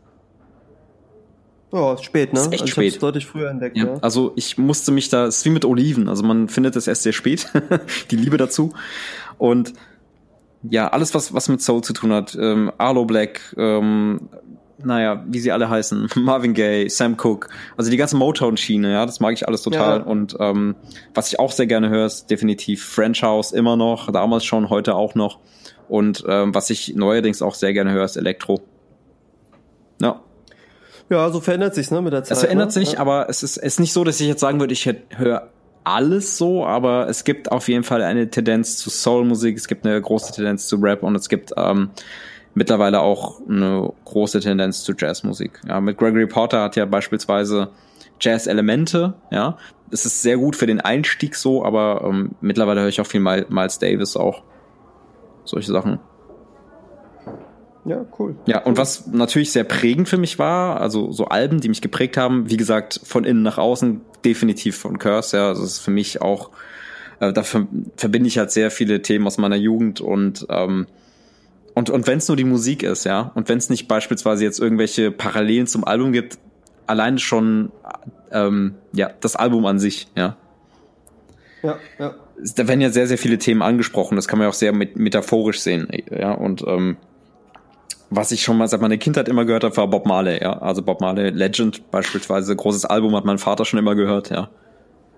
War nie mein Ding, muss ich sagen. Also ich Also bin ich- nie, nee. Echt? Also sag mal, ich, ich habe eine Erfahrung gemacht mal. Ich habe mal, ich war mal mit einem Freund in so einem Club und da lief irgendwie. Aber wahrscheinlich irgendeine so eine Hausversion von irgendeinem. Nee, nee, da lief nee, nee, nee, nee, nix nicht. Das war eine, eine, wie nennt man das? Eine, eine ähm, äh, quasi diese härtere Gangart von Reggae. Das war extrem krass, das war total ekstatisch und die Leute auch, wie die alle abgegangen sind. Aber ich habe Reggae als Musik, klar kenne ich Bob Marley und auch ein paar Stücke, aber es war nie so mein Ding. Ich bin da nie reingekommen Also ich finde, es ist eine sehr äh, entspannende Musik und eine sehr äh, lebensbejahende Musik einfach. Und das kann man halt immer hören, wenn man schlechte Laune hat, dann legst du einfach Legend rein und dir geht's gut. So, ja, egal, egal in welcher mal- Situation du mal ein bist, leg das rein und dann ähm, ist es für einen Moment einfach gut.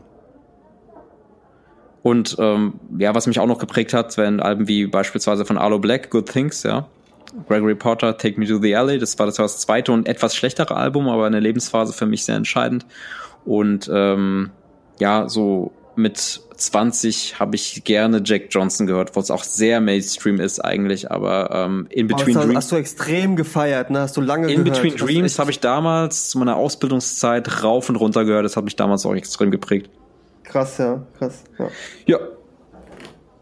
Cool. Und so viel ja, dazu. Musik, glaube ich, ich glaube, das ist wird sehr, auch nochmal ein Thema werden, ne? Wird auch nochmal ein eigenes Thema es werden, ist weil einfach viel zu so komplex, das Ja, innerhalb ja. von zehn Minuten zu beschreiben. Also es ist ein sehr, Das sehr stimmt. komplexes Thema. Ich mag vieles, ich mag nicht alles, aber ey, es, über Musik, da kann man sich echt äh, quasselig reden sozusagen. Das stimmt, ja. Aber kommen wir doch zum nächsten Thema, zur nächsten Frage. Nachteule oder Lerche?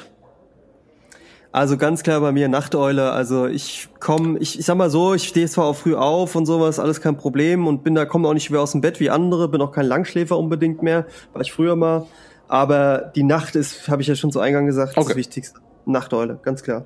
Ja, bei mir ist es ist Lerche. bei dir? Lerche, Ja. definitiv. Ich bin der Morgenmensch. Ich bin ein Morgenmensch.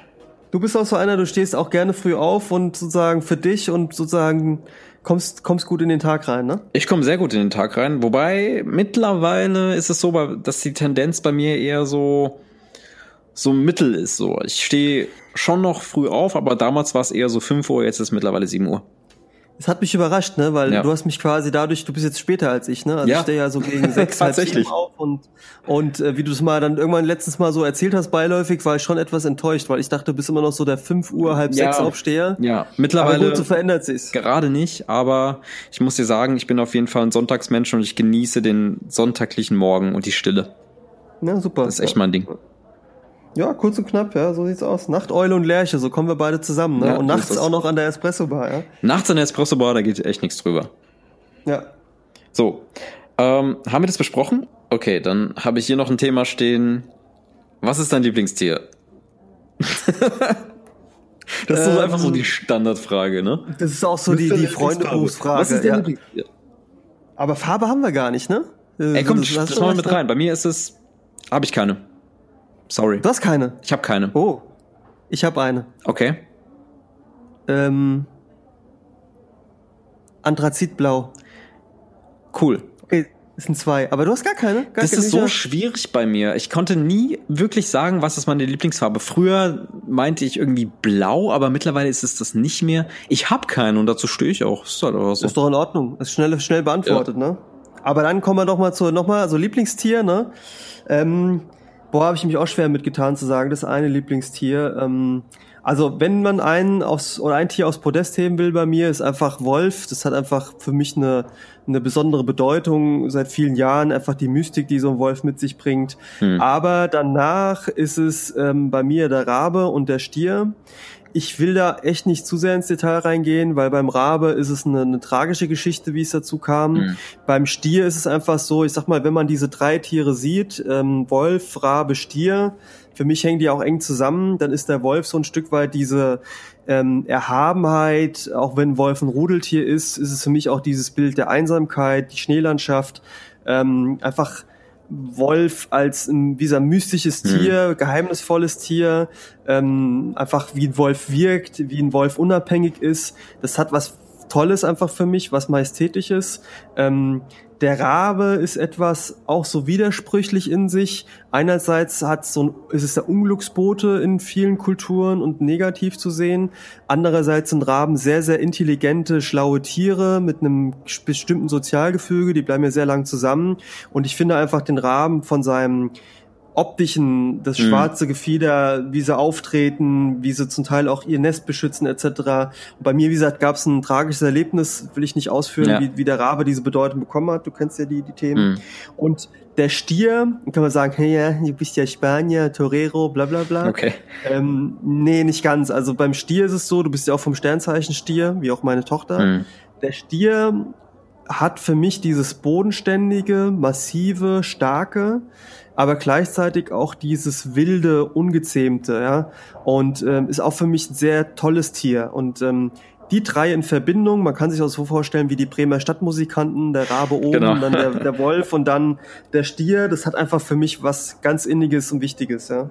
Ich finde auch all die drei äh, Tiere, die du gerade genannt hast, die haben was, nicht nur was Mystisches, sondern auch was Erhabenes irgendwo. Genau, genau, ja, das stimmt, ja. Was sind denn deine Lieblingstiere? Ich habe auch sogar eine Vermutung, was eins ist, aber sag mal, was sind denn so die Lieblingstiere? Ey, das ist super schwierig. Ich musste, also ich musste echt lange nachdenken, aber das geilste Tier ist definitiv immer noch dieser, ich kann es kaum aussprechen, Axolotl. Kennst du die Viecher? Das, ja, das sind, sind diese, diese, ich dachte früher, diese die leben Tropfsteinhöhlen, aber das sind irgendwelche Wassertierchen, ne? Und die haben ja, immer so ein leicht debiles, freundliches Lächeln. Also, ich mag die Tiere ja. auf jeden Fall. Und süß, wenn du den Körperteil abtrennst, ich glaube, das wächst nach. Deswegen, ich finde die einfach total cool.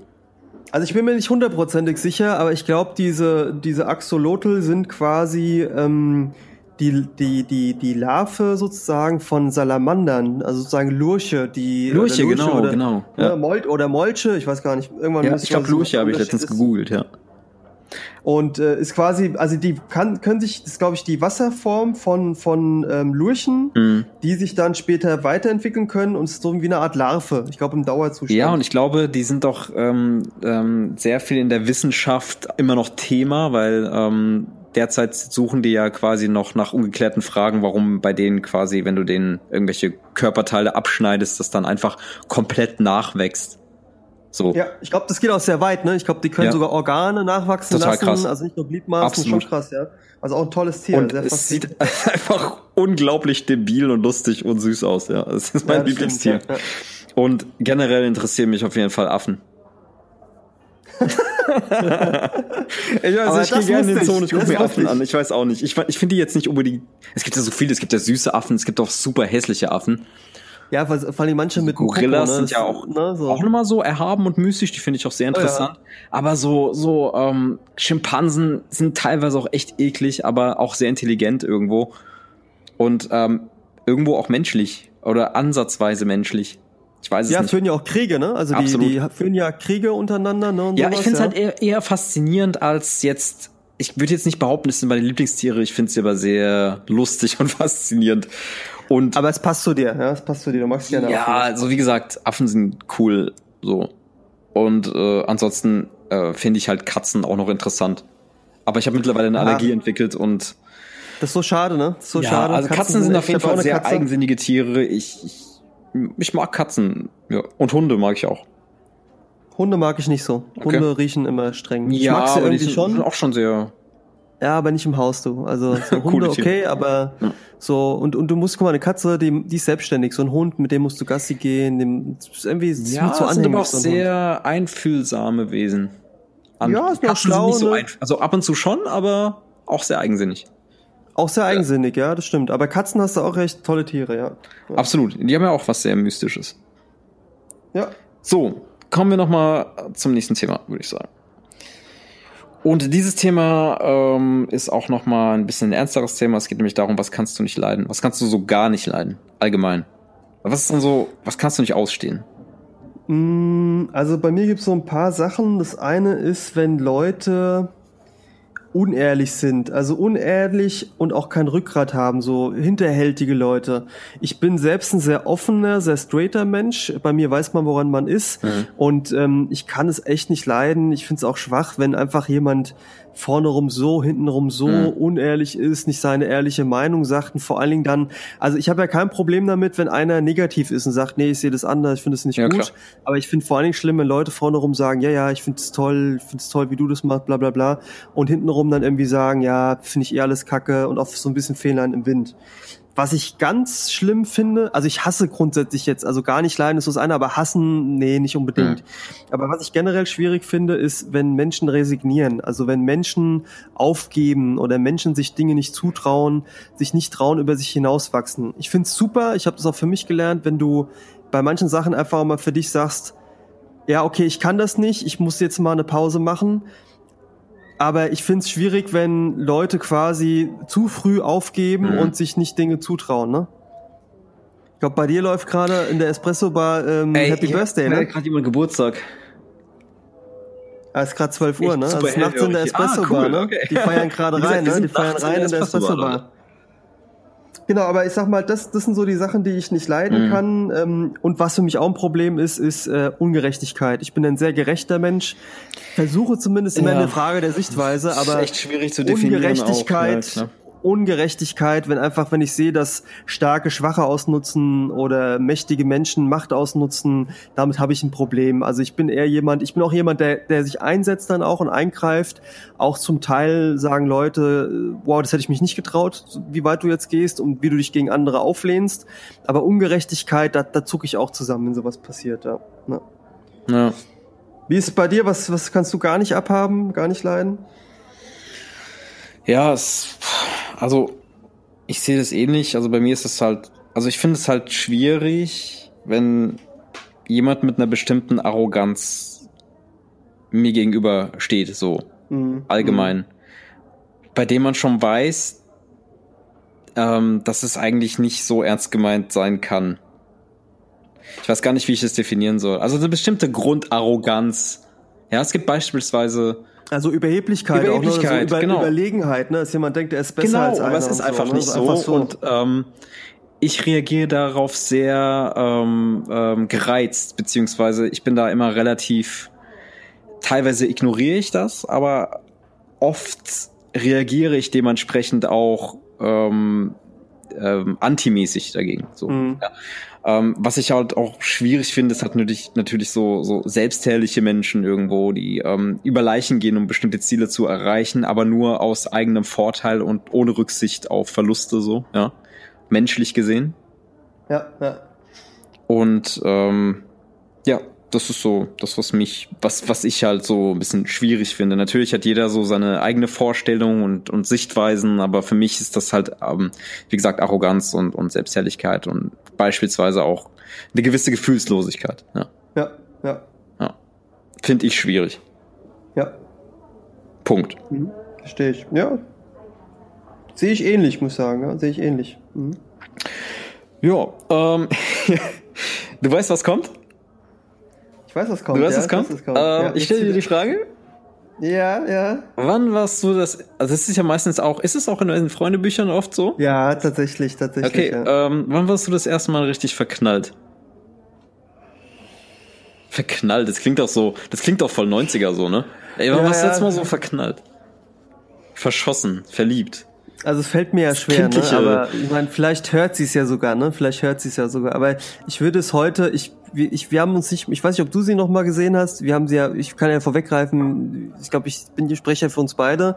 Aber ich habe sie mal dazwischen gesehen und ich würde es heute anders sehen. Ich würde es heute anders sehen. Aber damals, damals war es so. Aber ich würde sagen, so mit sechs und sieben Jahren in die süße Sina in der Grundschule. So wie viele von uns, so wie viele. Ich glaube, wir waren einfach uns, ne? alle in Sina verliebt, weil sie hat damals eine bestimmte Aura gehabt. Ich weiß nicht, was das war, aber. Ich auch nicht. Das war das auch war wirklich toll, nur ne? kurz. Das war so, wie gesagt, wir waren alle so sechs, sieben und das war halt, ähm, ich weiß nicht, Sina und äh, wir, nennen ja keine Nachnamen so. Und der Malte, das war das äh, männliche Pendant zu Sina, das waren so die angesehenen äh, äh, Lieblingsschüler und Schülerinnen. Gott, es, je später es wird, es, äh, desto schwieriger wird die Akku, äh, die, ähm, Kommunikation. Ähm, das waren so die, ja, Sina war schon über, keine Ahnung, waren alle, alle verknallt. Ja. Ich glaube alle. Unbekannte Grüße heutzutage an Sina, vielleicht hörst du das. Grüße ja. gehen raus. Grüße gehen raus, genau. Ja. Aber lustig. Wir waren ja beide in derselben Klasse damals, ne? Also aber es gab niemals Streit oder Stress oder so, ne? Nö, nö. Aber jeder wusste. Aber wer hat sie dann bekommen? Wer hat sie dann gekriegt? War es Malte? Hm, ich glaube auch nicht mal Malte, ne? Ich glaube nicht. Es war ja auch so, ich meine, in der Grundschule, ich meine, das sind ja so Liebeleien, ich meine, das ist ja nicht ernsthaft. Und ich glaube, danach war es jemand anderes. Also niemand von uns. Ist halt so. Ey, Sina, wenn du das hörst, Peace geht raus, was machst du heute? Ja, Bussi, bestimmt, Bussi. bestimmt zehn Kinder und ist glücklich verheiratet. Ja, ich meine, es hat sich und ja viel gewandelt, ne? Aber ich muss sagen, also das war ja bei dir dann anders, weil wir haben ja nicht mehr die gleichen Schulen besucht, aber danach gab es noch mal eine Sina, die auch für mich eine wichtige Bedeutung okay. hatte. Aber es war nicht die gleiche. Okay, man ist ja im Laufe der Schulzeit Themawechsel. sehr, sehr Themawechsel. oft, sehr, sehr oft verliebt und oft auch sehr unglücklich. Das aber stimmt. Sina war so das, das erste Mal, wo ich gemerkt habe, oh, okay, cool, ey, das sind ja äh, Feelings in my heart. Ja, richtig, ja. ja. Sozusagen. Spannend. Okay, ähm, Gut. Ähm, was ist denn eigentlich die größte Unwahrheit, die über dich jemals behauptet wurde? Das ist übrigens so eine Frage aus einem altertümlichen Freundesbuch, würde ich sagen. Das habe ich aus so einem alten gefunden, ganz, also vor den 90ern sogar, ich würde sagen 70er. Ich fand die Frage nur sehr interessant für uns. Ähm, tatsächlich gibt's da bei mir eine Geschichte, die auch mir immer noch nachhängt und auch immer wieder anders gedichtet wird. Ich muss ein bisschen ausholen kurz. Ähm, wir haben ja nicht über unsere Berufe oder so gesprochen, aber ich sag mal so, ich bin ein sehr ehrgeiziger, fleißiger äh, Arbeitsmensch, äh, mhm. auch würde man sagen, ohne jetzt es zu sehr auszuführen, erfolgreich in dem, was ich mhm. tue.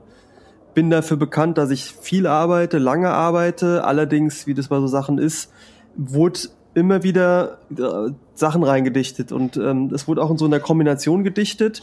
Teils hat es auch gestimmt, es hängt mir nur bis heute hinterher, obwohl sich das geändert hat. Ähm, also ich muss so ausholen. Und zwar, ähm, da wo ich arbeite oder gearbeitet habe zu dem Zeitpunkt, es war ein anderer Standort, gab so ein, so, ja, ich sag mal Kaffeebars, ne? Also sozusagen mhm. so eine offene Kaffeeküche. Und äh, ich bin da mal hin und habe mir quasi einen Kaffee oder einen Espresso sogar geholt. Und dann stand plötzlich ein Arbeitskollege, den ich so bisschen kannte und nicht so viel neben mir und sagte dann, ja, ähm, Sie sind doch der so und so. Und ich so, ja also mal, stimmt das, dass sie pro Nacht nur zwei Stunden, wenn überhaupt, schlafen?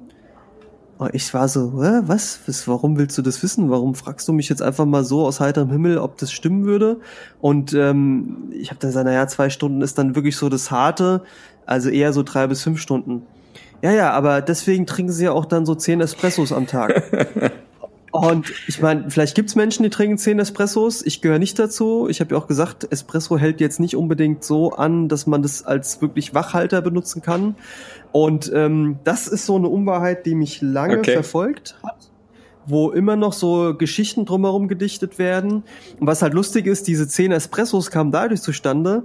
Ich habe quasi in meinem Büro, ich bin immer in viel Termin und sowas und ich habe dann eine Zeit lang sozusagen die Espresso-Tassen in meinem Büro gehortet okay. über Tage hinweg und dann immer regelmäßig den Stapel, das waren dann schon durchaus zehn Espresso-Tassen, wieder zurückgebracht. Und das okay. haben halt Leute gesehen und sich gedacht, ey, ist in seinem Tagespensum, das passt irgendwie zu den zehn Stunden, die er da irgendwie äh, sozusagen, also zehn Stunden ist zu wenig gesagt, ich arbeite ja, ja viel mehr, aber sozusagen zu den zwei Stunden pro Nacht. Aber das stimmt nicht. Also es holt mich heute noch ein, ich wurde erst letztens wieder drauf angesprochen und man unterstellt mir das auch, aber ich habe tatsächlich mir vor zwei Jahren den Vorsatz genommen zum Neujahr, dass ich sechs Stunden schlafe pro Nacht und das mache ich in der Regel, auch wenn ich das durchziehen kann, wirklich auch nur zwei Stunden mal zu schlafen, aber ich achte da schon drauf. Mhm. Aber das ist so die größte Unwahrheit okay. und generell führt es dazu, dass äh, dadurch, dass ich eben, wie gesagt, erfolgreich bin, sehr viel arbeite, ähm, dass mir so eine gewisse Unmenschlichkeit zugesagt wird. So, das ist ja überhaupt nicht normal. Ähm, wie kann das alles sein? Mhm. Auch wenn man so hört, was ich so alles mache, privat und beruflich. Ich habe ein sehr hohes Pensum in allem. Wird es sehr schnell so in eine Ecke oder in so eine, ich werde auf so ein Podest gehoben, in so eines, wo man schon dann, also letztens hatte ich so das Gefühl, so, sag mal, bin ich so ein, so ein Zootier oder warum sprichst du so mit mir so, ja, okay. so als wenn alles seltsam ist. Aber das ist so die große Unwahrheit, die mir auch immer wieder wehtut, ja. Okay. Was ist denn bei dir die größte Unwahrheit? Also ich musste lange, lange, lange überlegen und mir ist wirklich nichts eingefallen zu der Frage, aber heute ist mir tatsächlich was Lustiges passiert. Ähm, ähm, quasi im Büro, beziehungsweise ähm, in der Kaffeeküche, hat mich eine Kollegin angesprochen, hat irgendwie gemeint so, hey, hey Lando, du, du bist doch, du hast doch diesen, diesen Scrum-Kurs besucht, du hast vom agilen Projektmanagement. Ähm, und ich so, nee. ich bin, du bist jetzt Scrum Master. Ich so, nee. Ich so, aber erklär mir ruhig was dazu. Und so, ja, da hat sie mir das echt mal so im Detail nochmal erklärt und ich finde das Thema immer noch sehr interessant und ich will mich damit auf jeden Fall mit beschäftigen, aber sehr witzig. Ich habe lange danach gesucht, aber definitiv. Was? Ich bin auch, kein Scrum Master, aber, aber auch cool. Die Frage hat quasi auf mich gewartet. Ja, das ist nicht schlecht, das ist nicht schlecht, ja. ja. Okay, sechs Worte, die dich am besten beschreiben. Boah, fand ich sau schwer, finde ich immer noch sehr schwierig. Echt? Ich ähm, finde das eher leichter für mich. Echt? Ich, ich fand es schwierig, was so die treffenden Worte sind, gerade wenn man so sehr für sich sehr vielschichtig ist. Mhm. Ähm, aber ein Wort, was ich für mich gefunden habe, was ich auch so sehe, ist das Wort Tiefe. Mhm. Also ich glaube, ich bin generell mhm. ein sehr tiefsinniger und auch generell ein Mensch, der sehr komplex ist, sehr viel hat und ich glaube, was für mich gilt, ähm, wenn ich was mache, dann vertiefe ich mich sehr darin. Und ich bin keiner, der Sachen ausprobiert und dann wieder lässt, sondern ich fuchs mich schon die Sachen rein und gehe sehr tief ran. Und auch, sagen wir mal, Gespräche führt, über Dinge redet, ist, bin ich sehr tiefsinnig. Ja? ja. Äh, das ist so die, das Erste, was mir eingefallen ist. Das andere ist, ich bin ehrgeizig. Da liegt mir sehr viel dran. Ähm, hm. Man kann jetzt lange über das Wort nachdenken, aber so dieses den Ehrgeiz zu ja, haben, an Dingen zu arbeiten, Total. sozusagen, sozusagen Zielstrebigkeit dahingehend zu sehen, auf jeden Fall. Bei mir ist es, glaube ich, das Wort Stärke. Also ich fühle mich als mhm. sehr starker Mensch, nicht mal unbedingt körperlich, sondern mental. Kommt auch aus meiner meiner Leidensgeschichte, Mensch, Menschengeschichte, sagen wir es mal so. Mhm. Ähm, das ist so das andere Wort. Das andere, was ich sehe, ist ähm, blau. Blau, auch von dem Wort blue im Englischen. Mhm sozusagen diese Schwere, wie man sich fühlt. Blau generell ist so eine Farbe. Ich habe ja gesagt, Anthrazit Blau finde ich toll. Hm. Dann ist es die Leidenschaft. Ich bin sehr leidenschaftlicher, sehr temperamentvoller Mensch. Ähm, das hängt auch Das kann ich auf jeden Fall bestätigen seit Kindertagen. Ja, es ist so. Also es begleitet mich schon immer. Ja, und dann muss ich schon sagen, das sind ja fünf Wörter, wenn ich nicht falsch liege. Das sechste würde ich dir überlassen, was du noch sehen würdest. Weil ich, Bei dir? Ich weiß es nicht. Bei mir. Ähm, du stehst extrem zu dem, was du tust oder was du sagst. Also du, ähm, das, was du in Worte fasst, das setzt du auch in die Tat um. Das stimmt, ja, das stimmt, das stimmt. Da ja. gibt es kein Wort für, so es ist einfach so. Ja, so loyal, stehst, ne? Genau, so loyal, loyal, loyal zu sich da, selbst, ja. ne? Ja. Du stehst sehr zu dir selbst und zu deinen Worten. Und du setzt auch das in die Tat um, was du auch. Ähm, das stimmt, sagst, ja. ja. Das stimmt, ja, ja. Ja. Was sind denn deine sechs Worte, wenn es dir so leicht gefallen ist? Ja, also ich denke, dass ich einen gewissen Humor habe. Äh, wenn man, wenn man mich kennt, ähm, ist vielleicht ein bisschen eigensinnig, aber ich bin auf jeden Fall ein humorvoller Mensch irgendwo. Das stimmt, ja. Ähm, auch wenn er sehr, sehr, sehr eigensinnig ist, ihn nicht viele verstehen, aber die, die es verstehen, die äh, lieben es. Und ich liebe die Menschen, die meinen Humor verstehen. Die haben meistens auch den gleichen Humor. Ähm, Tiefgang, Tiefe war es bei dir, bei mir. Ich habe jetzt Tiefgang geschrieben, definitiv. Also so humorvoll ich auch sein kann, äh, so tiefgründig kann ich auch sein. Ich kann sehr, sehr gut zuhören und äh, sehr gute Gespräche führen, glaube ich. Oder wenigstens auch zuhören. Ähm, Tiefgang ist jedenfalls, ja, und auch wenn es nur ein Gefühl ist, eine bestimmte Art von Melancholie oder positiver Melancholie, ja, das hast du auch. Das auch hast du auch ja. mit mir trage, ja. Ähm, ich ich habe jetzt Liebe aufgeschrieben, definitiv. Ich habe sehr viel Liebe in mir. Das, mhm. das jetzt auch sehr klischeehaft klingt, aber das ist, äh, das sage ich jetzt schon zum dritten Mal. Ähm, aber wie gesagt, Liebe, definitiv. Ich trage sehr viel Liebe in mir. Ähm, aber auch Begeisterung, Offenheit und Beständigkeit. Würde ich unterschreiben. Also ich finde, du bist generell ein, äh, ein lebensbejahender Mensch, würde ich sagen. Ne? Ein ja. positiv Menschen. Meistens positiv gestimmt, ja. ja. Da bin ich ja vielleicht doch, also ich sag mal, die, die ich ins Herz schließe und die, die auch sozusagen die Grenze überwinden, bei denen ist es auch so, aber du bist so von der Grundnatur her sehr so, so ein Menschenfreund, mhm. ja, sehr stark. Das schätze ich auch sehr an dir. Ich glaube, das habe ich von meiner Mutter. Ja, das ist ja immer so, ne, dass man irgendwas ja. von seinen Eltern hatte. Ja, das stimmt, ja. ja. Genau. Ja, von den, von den sozusagen Worten, die einem beschreiben und bei dir trifft es echt wirklich so, äh, also wir kommen ja so in die, die tiefsinnigen Momente, ne, ja, ja, so am späten Abend. Ähm, Ja, ist ja die nächste Frage so ein bisschen, ähm, vielleicht stelle ich sie mal dir. Ja. Was ist deine größte Stärke? Also meine größte Stärke ist auch gleichzeitig meine größte Schwäche und das ist ähm, ein bestimmtes Mitgefühl oder eine große Empathie, die ich ähm, die ich empfinden kann. Ja, es ist halt so, ich kann mich, ich kann Menschen sehr, sehr gut zuhören, ich kann mich sehr gut einfühlen, aber ähm, dementsprechend kann mich das auch mitnehmen. Ja, also es ist wirklich, je nachdem, wie viel Empath Empathie ich Empathie ich auch verspüre. Ja, ich habe immer so das, das, das äh, Problem, Empathie und Mitgefühl zu unterscheiden. Ja, es gibt ja natürlich auch irgendwie einen Unterschied, aber ähm, ein Einfühlungsvermögen habe ich irgendwo und ähm, je nachdem, wie stark es ist, kann mich das auch sehr stark mitnehmen. Ja. Hm, das stimmt, und da muss ich sehr stark aufpassen auch und ähm, wie gesagt, Fluch und Segen. Ja, das ist richtig. Der ist einfach kurz ja. gefasst, ja. Ja, ja, das stimmt, das stimmt. Das Fluch und Segen, aber ja. Zu großen Stärken äh, zählen natürlich auch eine Art von Beständigkeit, aber auch Beharrlichkeit. Also wenn ich etwas durchziehen möchte, ziehe ich es in der Regel auch durch, aber ab und zu dauert es in der Regel auch etwas länger, aber ähm, ich kann, ich kann auch sehr hartnäckig sein. Das kann aber auch wieder negativ sein, ja. In bestimmten Ebenen kann man sich natürlich in bestimmten Sachen auch festfahren, auch wenn es ins Negative geht und dann beharrt man da drauf. Das ist auch wieder eine Eigenschaft vom Stier, wenn man daran glauben mag oder nicht. Aber ähm, ja, ähm, eine bestimmte, ähm, ja, ein bestimmter Ehrgeiz ist schon da, aber ähm, oft ist es schwer zu unterscheiden, ob das wirklich auch zielführend ist. Ja, ja, das stimmt. Genau. Also wie gesagt, meine größten Stärken sind gleichzeitig auch meine größten Schwächen. Mhm.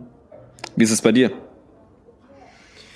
Also meine größte Stärke, ich würde auch sagen, meine Superkraft ist tatsächlich, ähm, ich bin sehr grenzüberschreitend für mich selbst. Ich kenne für mich persönlich kaum Grenzen. Mhm. Das hängt viel mit meiner Geschichte zusammen. Ich habe, wie gesagt, sehr viel erlebt und habe irgendwann für mich entschieden, du hast das überlebt und du bist jemand, der daraus was machen sollte und machen muss. Mhm. Und ich bin ein Mensch, ähm, wie du schon gesagt hast, wenn ich was sage, dann mache ich es auch und ich bin dafür bereit, sehr weit zu gehen. Und ähm, ich bin auch ein Mensch, äh, ich liebe es, wenn ich anderen helfen kann, wenn ich quasi anderen mit meiner Stärke beweisen kann, dass man dran glauben kann. Mhm. Aber ich sag mal, diese Stärke ich habe für mich auch erkannt, die geht sehr viel weiter, als viele das leisten können. Also wenn man hört zum Beispiel, ja, nur zwei Stunden pro Nacht schlafen. Ich sag mal, wenn ich was zusage, gerade jetzt in Projekten auf der Arbeit mhm. auch privat, dann ziehe ich das durch. Und ob das für mich Opfer bedeutet, spielt keine Rolle. Wenn ich das einmal zugesagt habe, und das überlege ich mir okay. auch, dann mache ich das. Ja, wenn es das heißt, ich schlafe heute Nacht nicht oder ich, ich habe auch mal Momente, da mache ich Dinge, wo ich erstmal denke, krass, hast du noch nie vorher gemacht, musst du jetzt machen, aber du hast es zugesagt, also bringst du jetzt auch Aber das hin. ist auch echt ein krasser Move sozusagen, ne? Also es ist wirklich der Punkt, ja. wo es äh, fällt oder ja. steht, so. Wie meinst du das? Fällt oder steht? Entscheidungen, die man trifft, ob etwas gelingt oder nicht. Absolut, absolut, ja. Und meistens gelingt es mir auch, das kommt hinzu und ähm, ich gebe mir sehr viel Mühe bei den Dingen, ähm, ich gebe sehr viel Liebe rein, sehr viel Kraft rein, aber das ist so ein bisschen das Problem, und die Schwäche wiederum, die daraus entsteht, die ich sehe, ähm, dadurch, dass ich eben so einen massiven Anspruch an mich selbst vor allen Dingen mhm. habe und an gewisse Ziele, wirkt es auf andere, was ich vorhin schon gesagt habe, ich wirke dadurch sehr unnahbar und andere Leute denken, dass mein eigener Maßstab auch an sie angelegt wird mhm. von mir, was mhm. ich überhaupt nicht will und überhaupt nicht denke, weil ich glaube, jeder so wie er kann, jeder so wie er will, aber ich lerne immer wieder dort, trotzdem schüchtert es Leute ein oder bringt sie dazu, so in Zugzwang zu kommen. Und das eben meine ja. Schwäche, damit umzugehen ja. und das zu erkennen, weil, äh, sag mal, die Alternative zu sagen, dann falle ich davon ab, was ich gerne hätte, kann ich nicht. Hm. Aber diese Superkraft ist wirklich so dieses, ich kann arbeiten so viel wie ich will, ich kann mich sehr schnell in Sachen hineinversetzen, ich habe ähm, großes große emotionale Intelligenz. Also ich kann mhm. sehr gut Menschen verstehen, einschätzen, weiß es auch sehr schnell zu deuten. Okay. Aber in der Kombination mit diesem, also kommt jemand, ist verzweifelt, sagt irgendwie, ich krieg das jetzt nicht hin, ich muss es bis heute Abend fertig machen oder bis morgen, dann sag ich halt, hey, kein Problem, ich unterstütze dich, ich nehme dir den Teil ab, ich mache das noch heute. Und es führt zum Teil dazu, dass auch Leute sagen, ja, aber wann machst du das? Guck mal auf die Uhr. Und ich sag dann, ja, es ist egal. Wenn es um drei ist, mach ich um drei, wenn es um vier ist, ist es vier. Es, ich krieg's hin. Ja, klar. Aber, und das schreckt halt Leute auch ab, die dann denken, krass, wie macht er das? Ja, und das ist auch mhm. die Schwäche für mich, damit umzugehen, das zu lernen, ganz klar. Ja. ja. Es schüchtert Leute auch ein, ja. Ja, genau, kann ich verstehen. Ja, ja aber wenn du jetzt gerade ja. so auf, auf Stärken nochmal sprichst, ich habe jetzt ja eigentlich äh, alles ein bisschen negativ geredet meinerseits. Also was natürlich auch was natürlich auch eine Stärke ist, ist definitiv auch eine gewisse Art von Kreativität bei mir. Ja, ich kann viele Sachverhalte verknüpfen, um zum Ziel zu kommen. Ich kann vielleicht nicht alles komplett umsetzen, aber ich bin ähm, irgendwo schon lösungsorientiert und ich kann gut äh, kommunizieren und auf Menschen zugehen und äh, kreativ ähm, Sachen verknüpfen. Das geht schon, wenn wir jetzt Arbeit, also von der Arbeit sprechen jetzt. Quasi, ja. Aber gerade so, da bin ich bei dir. Also das ähm, ist bei dir tatsächlich so und ähm, wir haben es schon gesagt, wir sind beide sehr kreativ und diese ja. Kreativität, dieses Erschaffen, was wir ja über Jahre jetzt entwickelt haben, von der kleinsten sozusagen von der Kindheit schon an, ähm, das ist natürlich genauso für mich wichtig. Ich würde auch sagen, ausgefallen. Ja. Ne? Also ist, man, ist, man ist ja ausgefallen in der Lösungsfindung. Ja. Genau. Und ähm, ja, noch ein bisschen positiv auf meine, ähm, sag ich mal, äh, Stärken zu reagieren. Aber ich, ja, aber ich finde es sogar gut, dass du diese, diesen Fluch und Segen so siehst, weil bei mir ist es nicht ganz anders. Mhm. Und ähm, ja, du hast schon recht, das ist so. Es gehört auch manchmal dazu. Okay, jetzt haben wir noch ein Thema und es wäre nämlich, was war dein erstes Vorbild? Ja, da habe ich lange gegrübelt, da habe ich lange überlegt, ja, ähm, und habe so ein bisschen in die in die Kindheit reingeguckt. Und ähm, ich bin ja ja christlich aufgewachsen und die erste Vorbildfunktion für mich eingenommen hat tatsächlich König David aus der Bibel. Und zwar durch die Anekdote quasi David gegen Goliath. Das klingt jetzt echt komisch. Okay. Ich heiße ja auch mit einem Namen David. Du bist katholisch erzogen worden, ne? Katholisch, genau, und ähm, also römisch-katholisch. Und ähm, tatsächlich ist es so, dass dieser diese Szene, wie quasi der kleine David den den großen Goliath besiegt, ich habe es ja auch gesagt, so mit Gerechtigkeit und Stärke, das hat mich echt damals schon beeindruckt, fand ich toll und das sozusagen ein das erste Vorbild gewesen danach muss man echt sagen, so plump wie es klingt, okay. ja, ist es echt so. Das war eigentlich das Erste, was ich im Kopf hatte. Und habe ich so ein bisschen nochmal gekrübelt und gesagt, nee, eigentlich war es jemand anderes, der König David. Aber danach war es echt, weiß nicht, wie das jetzt wirkt, Arnold Schwarzenegger. muss einfach sagen, Mann. Ey, einfach aber sagen. ohne Witz, ich finde ich gar nicht so, finde ich gar nicht so abwegig, ehrlich gesagt. Das ist ein Machertyp auf jeden Fall. Ja, ich meine, auch wenn man heute mal guckt, ich meine, da war ja mal so zwischendurch, wo man dachte so, ja, ja. Dumpfbacke und Anabolika, aber er ist ja Werdegang Senator. mal die anschaust, schon ein Typ. Und der ist sehr weise. Also wenn du mal so ja. Reden von dem heute hörst und was er auch dann durchgezogen hat das in, wusste ich gar nicht. in, dem Bundesstaat, ne? Oh, ich habe ähm, das Mikrofon getreten, ja. Äh, der ist wirklich sehr weise. Also der ist wirklich so, was er so von sich gibt, was ich zumindest so wahrnehme. Ich tue jetzt nicht seinen Lebenslauf die ganze Zeit verfolgen. Okay. Also der ist nicht so, wie er teilweise dahingestellt wird und ähm, der war ja, glaube ich, Gouverneur von Kalifornien und genau. er hat ja extrem positive Sachen für Kalifornien auch gemacht, mhm. muss man einfach sagen. Ich glaube, er ist ein guter Kerl. Ich meine, er hat zwar ja. seine Schattenseiten irgendwo, so zwischenmenschlich so ein bisschen, äh, jeder Mag hat mal seine sein, ne? Eskapaden, ne? aber ich glaube, an sich sagen, ist es schon so ein Typ, der auch Sachen durchzieht. Absolut, ja. Und ähm, klar, ich meine, damals in meinem Alter, was weiß ich, sieben, acht, neun, da waren es halt, waren's halt vor allen Dingen die Filme, ne? Die waren halt ja, krass klar. damals. Die waren krass. Ja. Cool. Wer sind, wer sind deine Vorbilder? Also ich habe nur ein äh, Vorbild in Erinnerung. Ähm, in, das war noch, als ich in, ähm, ich glaube, da war ich sogar noch drei Jahre alt oder so. Da habe ich MacGyver geguckt. Kennst du noch MacGyver? MacGyver kenne ich. sogar eine neue Serie, die ziemlich scheiße ist im, im Vergleich zu dem, was damals ähm, so ausgestrahlt wurde. Mhm. Ähm, ich glaube, der Schauspieler hat irgendwann mal in anderen Filmen noch mitgespielt, aber das war halt, ich fand, das war, also ich war echt ein Fanboy so mit drei Jahren, definitiv MacGyver. Habe ich jeden Tag geguckt. Ja, der hat aus, ähm, aus Radiergummis hat er irgendwelche Bomben gebaut und irgendwelchen Drähten und äh, war auf jeden Fall ein Erfindertyp. Also ist tatsächlich voll an mir vorbeigegangen. Ja. Also ich habe ein paar Mal Ey, Folgen geguckt, aber ich habe den nie so richtig mit. Ich habe das auch nur so unbewusst bewusst äh, wahrgenommen und auch erst wirklich in späteren Jahren nochmal mir Videos angeschaut und mir wurde dann erstmal bewusst, dass ich den überhaupt gemocht habe. So, aber das war mein erstes großes Vorbild. Das ist cool. Ja, ich meine, der war ja auch schon, der hat ja sich da aus brenzligen Situationen gerettet. Ey, war ein cooler Typ diesen, auf jeden Fall. Der hat ja sonst was gebaut. Das war noch ne, vor dem A-Team. Ja, die gab's ja auch noch damals. Das war noch ja, eigentlich ja, 80s, stimmt, also 80er Jahre. Serie. Ja, ja, bestimmt. Ja. Ich glaube 80er Jahre, ja, volle Kanne. Ja. Cool. Okay, das waren so ja, die jetzt, Themen. Jetzt haben wir erstmal, also auf jeden Fall eine sehr, sehr persönliche Episode zu Beginn, ne? Muss man schon ja, ehrlich dann, sagen. Dann wisst ihr, woran ihr seid bei uns, ja. Dann kennen uns die Hörer quasi gut, ja. Äh, und sozusagen nachts an der Espresso-Bar kann man über so Dinge sprechen. Und viel, viel länger, als ich gedacht habe, ne? Also es war wirklich, wie, wie lange? Ich mindestens, ich glaube, wir haben jetzt schon mindestens zwei Stunden recorded, oder?